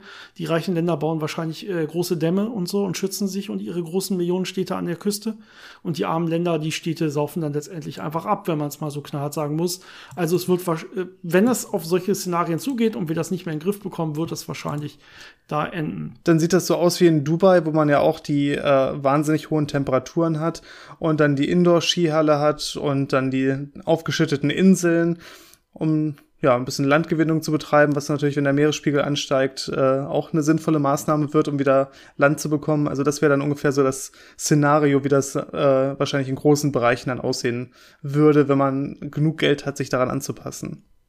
Eine weitere wichtige zentrale Aussage des Berichtes ist, dass es auf jeden Fall erstmal noch nach oben geht mit den Temperaturen. Also die globale Oberflächentemperatur wird auf jeden Fall weiter ansteigen und sie wird auch im Laufe des 21. Jahrhunderts 1,5 Grad und sehr, sehr wahrscheinlich auch die 2 Grad überschreiten.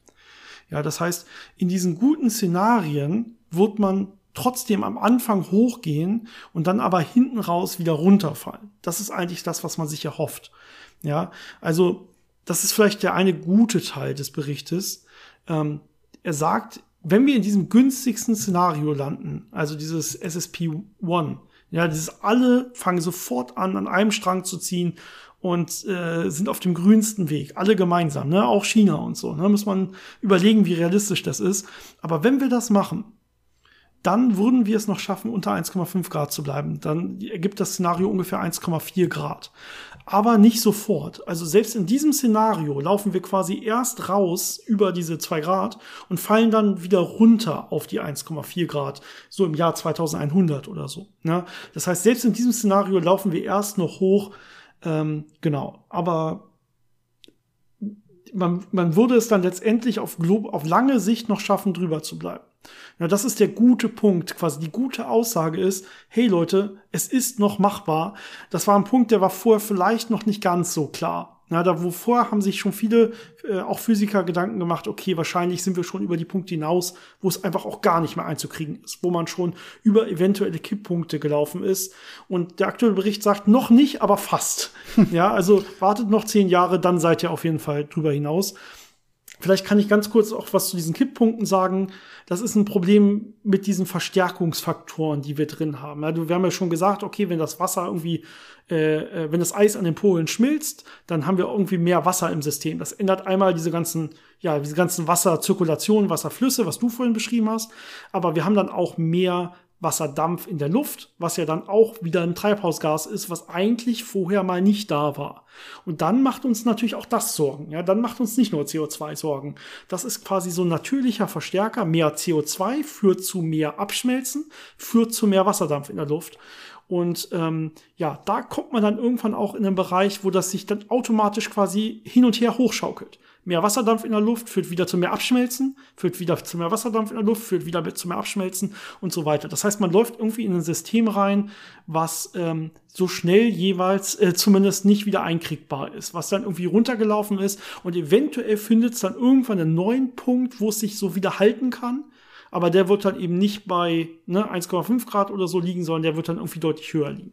Das mit dem Eis ist auch eine gute Geschichte, äh, was die Reflektivität von der Erde angeht. Also wie viel von dem von der Sonneneinstrahlung direkt reflektiert wird durch eben diesen äh, ja weißen hellen Schnee- und Eisanteil. Und wenn man das verliert, wird man natürlich auch wieder mehr äh, Sonnenenergie in Wärmestrahlung umwandeln können. Das ist dann auch wieder ein äh, negativer Effekt. Ähm, das andere, was natürlich auch passieren kann oder wird, ist, äh, man hat ja riesige ähm, Permafrostböden, gerade ganz Sibirien ist ja zum großen Teil der Boden gefroren und äh, da ist extrem viel, ja zum Beispiel Methan und äh, CO2 gespeichert, weil das ja alles äh, Biomasse war, die da verrottet ist. Und wenn das alles dann schmilzt, taut und äh, das alles freigesetzt wird, hat man auch wieder so einen sehr starken äh, negativen Effekt, ähm, also so eine positive Rückkopplungsschleife quasi. Und äh, das andere, was man ja jetzt schon sieht, ist, dass auch durch diese extremen Hitzeperioden und äh, diese Trockenheit äh, natürlich auch riesige Waldbrände entstehen. Das heißt, da verliert man auch extrem viel äh, Waldfläche was ja eigentlich so die CO2-Senke wäre. Also man versucht ja durch Aufforsten CO2 aus der Atmosphäre rauszukriegen. Ähm, aber es ist natürlich sehr ungünstig, wenn man jetzt äh, sich über die letzten Jahre sehr viel bemüht hat und einen gewissen Anteil aus der Atmosphäre dadurch rausbekommen hat und dann in ein, zwei Sommern äh, das Doppelte dadurch einfach durch Waldbrände wieder in die Atmosphäre gelangt. Also auch das sind solche Probleme, ähm, die das Ganze natürlich sehr schwierig machen. Ähm, mhm ja, das, das in Griff zu halten. Diese Sättigung der CO2-Senken ist übrigens auch noch so ein weiterer Verstärkungsfaktor. Ne? Also wir haben ja das Meer, was einen Großteil von CO2 einfach auch aufnehmen kann.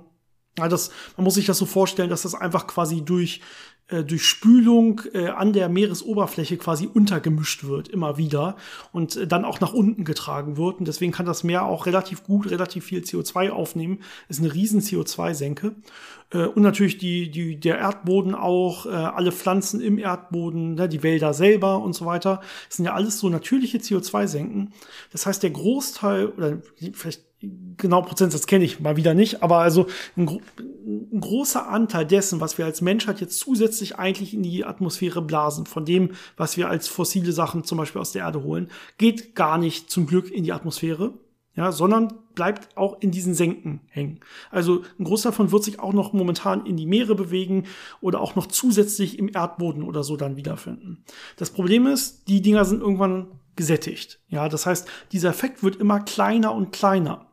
Das heißt, äh, immer ein größerer und größerer Anteil von dem, was wir eigentlich wirklich erzeugen an zusätzlichem CO2, wird dann auch wirklich in der Atmosphäre landen und nicht irgendwo anders, wo wir es vielleicht noch quasi irgendwie gutheißen können oder wieder dann irgendwie länger binden können. Das heißt, es ist auch so ein selbstverstärkender Effekt. Je mehr wir hochblasen, desto weniger äh, stark wird dieser aufweichende Effekt durch diese großen CO2-Senken. Ähm, ja, bis man irgendwann alle quasi gesättigt hat oder abgeholzt hat und, und damit komplett vernichtet hat und letztendlich dann es ja diesen Effekt gar nicht mehr gibt und ähm, alles zu 100% direkt in die Atmosphäre geht. Ja, ein nicht so schöner Punkt ist noch, ähm, dass viele Veränderungen, die man jetzt beobachtet, äh, auf relativ lange Zeiträume ähm, auch so bleiben werden. Also die sind nicht umkehrbar. Äh, Gerade so Geschichten, wenn Eis abtaut, ähm, das da wieder hinzubekommen, das passiert ja nicht äh, einfach so. Also da müssen dann die Bedingungen richtig sein. Und dann braucht das extrem lange, bis zum Beispiel so ein Gletscher gewachsen ist oder wenn äh, zum Beispiel in Grönland das Eisschild abtauen würde, bis das sich wieder aufgebaut hat. Das hat ja teilweise hunderttausende Jahre äh, gedauert, bis das da gewachsen ist. Also solche Geschichten ähm, sind natürlich nicht mehr umkehrbar, wenn die einmal weg sind, mhm. äh, beziehungsweise nicht äh, in näherer und auch nicht ganz so nahe Zukunft umkehrbar. Genau, das spielt ja genau mit rein bei diesen Kipppunkten. Ne? Also wenn wir irgendwo hingehen, wenn wir irgendwas gemacht haben, was dann nicht mehr umkehrbar ist, auf Tausende von Jahren gesehen wirklich. Ja, sagt der, äh, der Bericht auch so eindeutig, ähm, dass man dann Tausende von Jahren da auch festhängt in diesem neuen Zustand. Ja, das heißt, äh, wir warten nicht, egal wie gut wir wären, dass wir irgendwann wieder auf äh, eine vorindustrielle äh, ähm, Temperatur quasi kommen, sondern wir hoffen jetzt, wir können das Ganze auf anderthalb Grad stabilisieren. Ja, wir kommen nicht wieder zurück. Das ist quasi, weil man diese unumkehrbaren Punkte teilweise schon angestoßen hat. Es sei denn natürlich, man äh, kommt dann irgendwann dahin, dass man äh, ja quasi in Richtung Terraforming geht, dass man die Sachen eben künstlich wieder aufbaut oder, oder zurückgewinnt, was man ja auch teilweise schon ja. macht mit Aufforsten. Ähm, denn viele Wälder, wenn die erstmal weg sind, dann versandet der Boden und dann kann da auch erstmal nichts mehr wachsen. Und äh, wenn so ein Wald weg ist, wird das natürlich auch lokal, also diese Mikroklimate verändern sich dann, dann wird es lokal auch ein bisschen äh, heißer, der Boden wird äh, viel mehr bestrahlt. Das heißt, da würde sich natürlich dann erstmal kein Wald mehr ansiedeln. Ähm, das sind auch solche Veränderungen, die eigentlich unumkehrbar sind, aber wenn man die richtigen Maßnahmen einleitet, also wenn man das vernünftig bewässert und die richtigen Pflanzen da nach und nach anpflanzt, kann man solche Gebiete auch zurückgewinnen und wieder bewalden. Ähm, also solche Maßnahmen werden höchstwahrscheinlich dann nötig sein, um eben bestimmte Sachen wieder ja, herzustellen oder auch bestimmte Ökosysteme zu retten. Gut, wir sprechen ja immer, wenn wir über diese Temperaturen reden, von so einer gemittelten Temperaturänderung, wenn man so will. Wie groß ist die denn überhaupt momentan? Wo sind wir da? Ja, das sagt der Bericht natürlich auch. Äh, und zwar gehen wir immer so von vorindustriellen Zeiträumen aus und so und sagen meistens so von 1850 und gucken uns das Ganze an. Äh, und äh, der Bericht sagt, die global gemittelte Oberflächentemperatur hat sich um 1,09 Grad erhöht äh, gibt dazu natürlich wieder eine äh, Vertrauensintervall an und so weiter. Ne? Aber wir sind also knapp über diesem 1 Grad Erhöhung sind wir momentan. Und äh, besonders wichtig so für die letzte Zeit ist die Aussage, dass jedes der letzten vier Jahrzehnte war wärmer als das vorangegangene. Ne? Daran sieht man, wie stark dieser Trend wirklich ist. Ähm, und wir haben ja vorhin schon gesagt, einer dieser Hauptaussagen war, dass es sowas, diese, diese schnelle Veränderung, dynamische Veränderung des Klimas, wie es aktuell stattfindet, findet, hat es in den letzten Tausenden von Jahren nicht gegeben. Das ist ja auch das, was der Bericht hergibt. Ja, es ist ganz interessant, wenn man sich so die Verläufe der Temperatur über die letzten äh, paar zehn Millionen Jahre anguckt.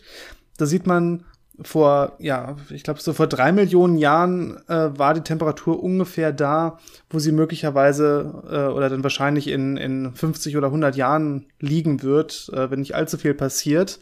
Aber man sieht ganz deutlich, wie schnell oder beziehungsweise wie langsam die Veränderungen damals vonstatten gingen und wie wahnsinnig schnell im Vergleich dazu das aktuell passiert. Also da sieht man schon deutlich diesen Unterschied von diesen natürlichen Schwankungen oder diesen natürlichen Prozessen zu ja diesem rapiden äh, menschgemachten Anteil. Ja, Genau, die letzten fünf Jahre waren auch die wärmsten in diesem Messzeitraum von 1850 bis jetzt. Ne? Also da sieht man auch, nicht nur die letzten Jahrzehnte wird es gemittelt immer wärmer, sondern auch explizit in den letzten Jahren. Das ist dann ja quasi fast schon Wetter und nicht Klima, wenn ich nur die letzten Jahre betrachte. Selbst da merkt man schon, einfach weil sich so stark verändert, merkt man wirklich eine deutliche Veränderung. Das ist offensichtlich, ich glaube, das hat auch jeder schon so für sich mitbekommen. Ne? Das merkt jeder, jeder im Großen und Ganzen. Und ähm, genau, man kann natürlich auch noch ganz, ganz, ganz viel darüber reden, was wir so persönlich finden, was man beitragen kann, was man machen kann und so weiter. Aber das Hauptaugenmerk ist immer, wir sollten als Menschheit, wie auch immer das aufgeteilt wird, als Menschheit eigentlich nichts mehr aus dem Boden holen und äh, was da eigentlich bleiben sollte und nach oben hin freisetzen, ne, in die Atmosphäre. Das ist so der, der Hauptpunkt. Ähm, das heißt, ähm, da steckt ja erstmal nicht drin, äh, ob ich mir jetzt noch einen Plastikbecher kaufe oder nicht, weil den habe ich ja nicht aus dem Boden geholt.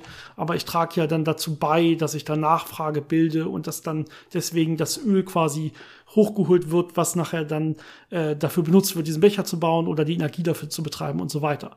Das heißt, das ist dann quasi auf dem nächsten Level, muss ich mir die Frage stellen, wie sehr kann jetzt überhaupt die Nachfrage des kleinen Bürgers äh, diese großen Prozesse wirklich bewirken ähm, und äh, letztendlich äh, dann das Ganze zum CO2-Ausstoß und so weiter beitragen. Wenn man mich fragt, braucht es auf, also es ist immer gut, wenn jeder immer äh, für sich selber nachdenkt, nachdenkt, was kann ich beitragen, aber wir brauchen hier mehr. Wir brauchen hier viel mehr. Es kommt auf jeden Fall auf die ganz großen Sachen an. Wir brauchen große Richtlinien weltweit, global gesehen. Ne? Wir brauchen äh, große Gesetzgebung. Wir brauchen eine große Veränderung, was die Energieproduktion angeht und so weiter. Ähm, da kann der kleine Mann nicht mehr mithalten. Ähm, das sind große globale Sachen, die da wirklich gefällt werden müssen was auch ganz gut dazu passt, ist natürlich, dass man nicht nur ähm, guckt, wie kann ich den Klimawandel aufhalten, sondern gleichzeitig auch die ganzen, ja, damit zusammenhängenden äh, Thematiken sich anschaut. Ähm, ähm, Biodiversität, also wie kann ich äh, dafür sorgen, dass die Umwelt einigermaßen erhalten bleibt und dass äh, auch Tierarten nicht massiv aussterben. Ähm, auch diese ganzen Geschichten, was äh, Nahrungsmittelproduktion angeht, ist ja auch alles äh, sehr ja, schwierig und äh, kritisch und hängt sehr stark mit dem Klimawandel natürlich auch zusammen, aber auch diese ganzen Effekte, wenn jetzt äh, Insektensterben äh, weitergeht, wie es in einigen Bereichen stattfindet, ähm, wie ist das dann mit der Bestäubung von äh, ja, Nahrungsmittelpflanzen und all dem. Also da sind noch viele andere Komplexe, die da so am Rand mit ja. dranhängen, äh, wo man auf jeden Fall auch äh, sehr viel noch machen muss und sehr viel äh, sich darauf fokussieren muss, dass man das hinbekommt. Auch ähm, ganz viele Geschichten mit äh, Umweltgiften, mit äh, Müll, wie man den da einbezieht. Das sind ja auch diese Geschichten, äh, warum Plastik ein Problem ist, ist ja, äh, weil das äh, sehr schnell verbraucht wird und dann in meisten Fällen entweder auf einer Müllkippe landet, wo es langsam verrottet, oder eben direkt verbrannt wird, wo es dann direkt in die Atmosphäre geht als CO2. Ähm, also diese ganzen Systeme müssen natürlich auch dann äh, da hinten dran noch funktionieren und äh, ja, sehr viel zu tun und sehr viele äh, Sachen, die gelöst werden müssen. Wobei es natürlich einige Sachen gibt, die äh, noch ähm, ja physikalisch, technisch äh, von der Forschung her angegangen werden müssen und können. Aber viele Sachen sind auch einfach, äh, wie du es auch schon so angedeutet hast, äh, politische Fragen oder damit zusammenhängend finanzielle Fragen. Und das sind dann noch mal so Sachen, äh, die eben dadurch, wie alles äh, funktioniert und wie alles äh, organisiert ist und zusammenhängt, nicht unbedingt so einfach zu lösen sind, wie man das von einem rein technischen Standpunkt her bewältigen könnte. Genau. Aber jedes Land muss natürlich für sich jetzt sich erstmal überhaupt an zum Beispiel das Pariser Klimaabkommen halten. Ne? Also es kann nicht sein, dass man sagt, weil sich andere nicht dran halten, halten wir uns nicht dran oder so. Das ist natürlich, äh, so klappen Diskussionen ja allgemein schon nicht im, im privaten Leben und so klappt es natürlich schon gar nicht im ganzen Großen. Ne? Wir können dann mit dem Finger auf andere zeigen, wenn wir selber unsere Sachen einhalten halten, aber nicht vorher. Ähm, ganz klare Aussage an der Stelle. Und ähm, man kann sich ähm, im Prinzip drei Sachen überlegen. Einmal, wo müssten wir theoretisch hin ne, mit unseren CO2-Reduktionen, damit das alles klappt. Äh, Gerade Pariser Klimaabkommen 1,5 oder 2 Grad, je nachdem. Äh, dann kann man sich überlegen, was wollen aktuell die Politiker, was wollen die Gesetze, was will das neue EU-Klimagesetz und so weiter. Und ähm, als drittes kann man sich überlegen, was passiert aktuell in der Welt. Ja, und wenn man sich das anguckt, sieht man, dass es große Lücken zwischen diesen drei Sachen gibt. Also, wo müssen wir hin, ist weit weg von dem, was momentan Politiker wollen. Ja, Politiker wollen viel zu wenig. Selbst die besten Gesetze aktuell oder, oder äh, Richtlinien oder wie auch immer oder Ziele, Klimaziele, Temperaturziele sind alle noch zu kurz gegriffen. Da ist ein Riesenabstand. Und wenn man sich dann anguckt, was wirklich passiert aktuell auf der Welt global gesehen, ist das noch mal hinter diesen ja, Richtlinien und Vorstellungen der Politiker weit hinterher. Also na, in Wirklichkeit müssen wir erstmal einen Schritt besser werden, ein großer Schritt besser werden, um überhaupt dahin zu kommen, was die Politiker fordern. Aber dann müssten wir noch einen großen Schritt besser werden, um dahin zu kommen, wo wir hinkommen müssten, um das Klimaabkommen einzuhalten. Ne? Also deswegen am Anfang auch so ein bisschen dieses mit äh, dieses unrealistische erste Szenario, äh, was zu einer groben Änderung direkt führen müsste äh, der ganzen Welt, wenn man so will, äh, sondern wahrscheinlich laufen wir da auf eins dieser anderen Szenarien hin und hoffentlich eben auf ein besseres und nicht auf eins dieser ganz grausamen schlechten. Ähm, da muss dann aber doch die ganze Welt mithalten. Und wahrscheinlich ist es wie immer, ne, die Menschheit äh, ändert dann, wenn sie was fühlt. Ne? Das heißt, wenn in Gebieten große Dürren und so weiter auftreten, dann wird dann in diesen Gebieten auch mehr die Bevölkerung fordern, äh, dass dann sich da wirklich was ändert und dann ist man auch bereit, mehr dafür zu opfern. Ja, bisher soll ja alles passieren, ohne dass man was opfern muss. Ähm, letztendlich werden natürlich die Folgen viel teurer, viel mehr kosten als alles, was man jetzt opfern müsste, damit es sich, äh, damit es nicht so schlimm wird. Und ja, der Konsens kommt wahrscheinlich erst dann auch in der Politik an, wenn äh, es schlimmer wird. Und äh, letztendlich wird es dann aber wahrscheinlich, hoffentlich zumindest nach meiner Vorstellung, schon ein Umdenken geben, auch nach der Vorstellung ähm, dieses Klimaberichtes. Ähm, aber der pendelt sich dann wahrscheinlich irgendwo bei zwei, vielleicht drei Grad ein. Hoffentlich nicht drüber hinaus. Ja, die Vergangenheit hat ja schon viele Beispiele gezeigt, wo dann das Umdenken kam, äh, wo es einfach so offensichtlich wurde, dass es zu spät war. Äh, hoffen wir, dass es diesmal dann besser wird. Genau, ich würde sagen, das ist erstmal ein guter Abschluss. Ich meine, es gibt so viel zu erzählen. Man kann über jedes einzelne dieser Gebiete extrem lange reden. Man kann über die Folgen noch mal extrem lange reden. Über unsere eigene Meinung, was jetzt wirklich wie helfen kann in der aktuellen Lage und so weiter. Ähm, das war ja alles nur so ein bisschen nebenbei geplänkel, wenn man so will. Das heißt, eigentlich ging es ja heute wirklich um die zentralen Aussagen dieses Berichtes. Und ich kann noch mal ganz, ganz grob in zwei abschließenden Sätzen quasi zusammenfassen, was die zentralen neuen Aussagen sind. Und ich würde sagen, dann beenden wir das für heute. Ähm, erste Sache, im Prinzip ist alles so, wie wir es schon seit langer, langer Zeit wissen. Zweite Sache, ähm, wir wissen jetzt deutlich besser, dass es diese Kipppunkte wirklich gibt. Ja, das ist, war vorher noch teilweise umstritten, das ist jetzt nicht mehr umstritten. Diese Kipppunkte gibt es und äh, die, wenn, wenn man die trifft, hat man wirklich Probleme. Äh, haben wir ja vorhin beschrieben. Und der dritte Punkt, der auch nicht ganz klar war, wir könnten es theoretisch noch schaffen, unter 1,5 Grad zu bleiben. Ja, wenn alle an einem Strang ziehen. Das ist der positive, die positive Aussage, die auch teilweise nicht ganz klar war vorher. Das heißt, na, zwei Punkte, die ein bisschen neu herausgestellt wurden. Eine zentrale Aussage, die sagt, alles andere war eigentlich komplett bekannt. Gut, das soll's für, für diese Woche gewesen sein. Äh, und ja, ne, alle fröhlich bleiben, alle zufrieden bleiben, sonst äh, macht das Leben ja eh keinen Spaß. Ähm, wir werden das schon irgendwie zusammen meistern und zur Not äh, mit den Folgen irgendwie leben müssen, die hoffentlich nicht ganz so schlimm werden. Genau. Macht's gut, wie immer eine wunderschöne Woche. Trotzdem auch eine sonnige Woche, wenn nicht zu stark, wenn auch nicht zu stark sonnig. Und ähm, bis zum nächsten Mal. Bye. Bis dann.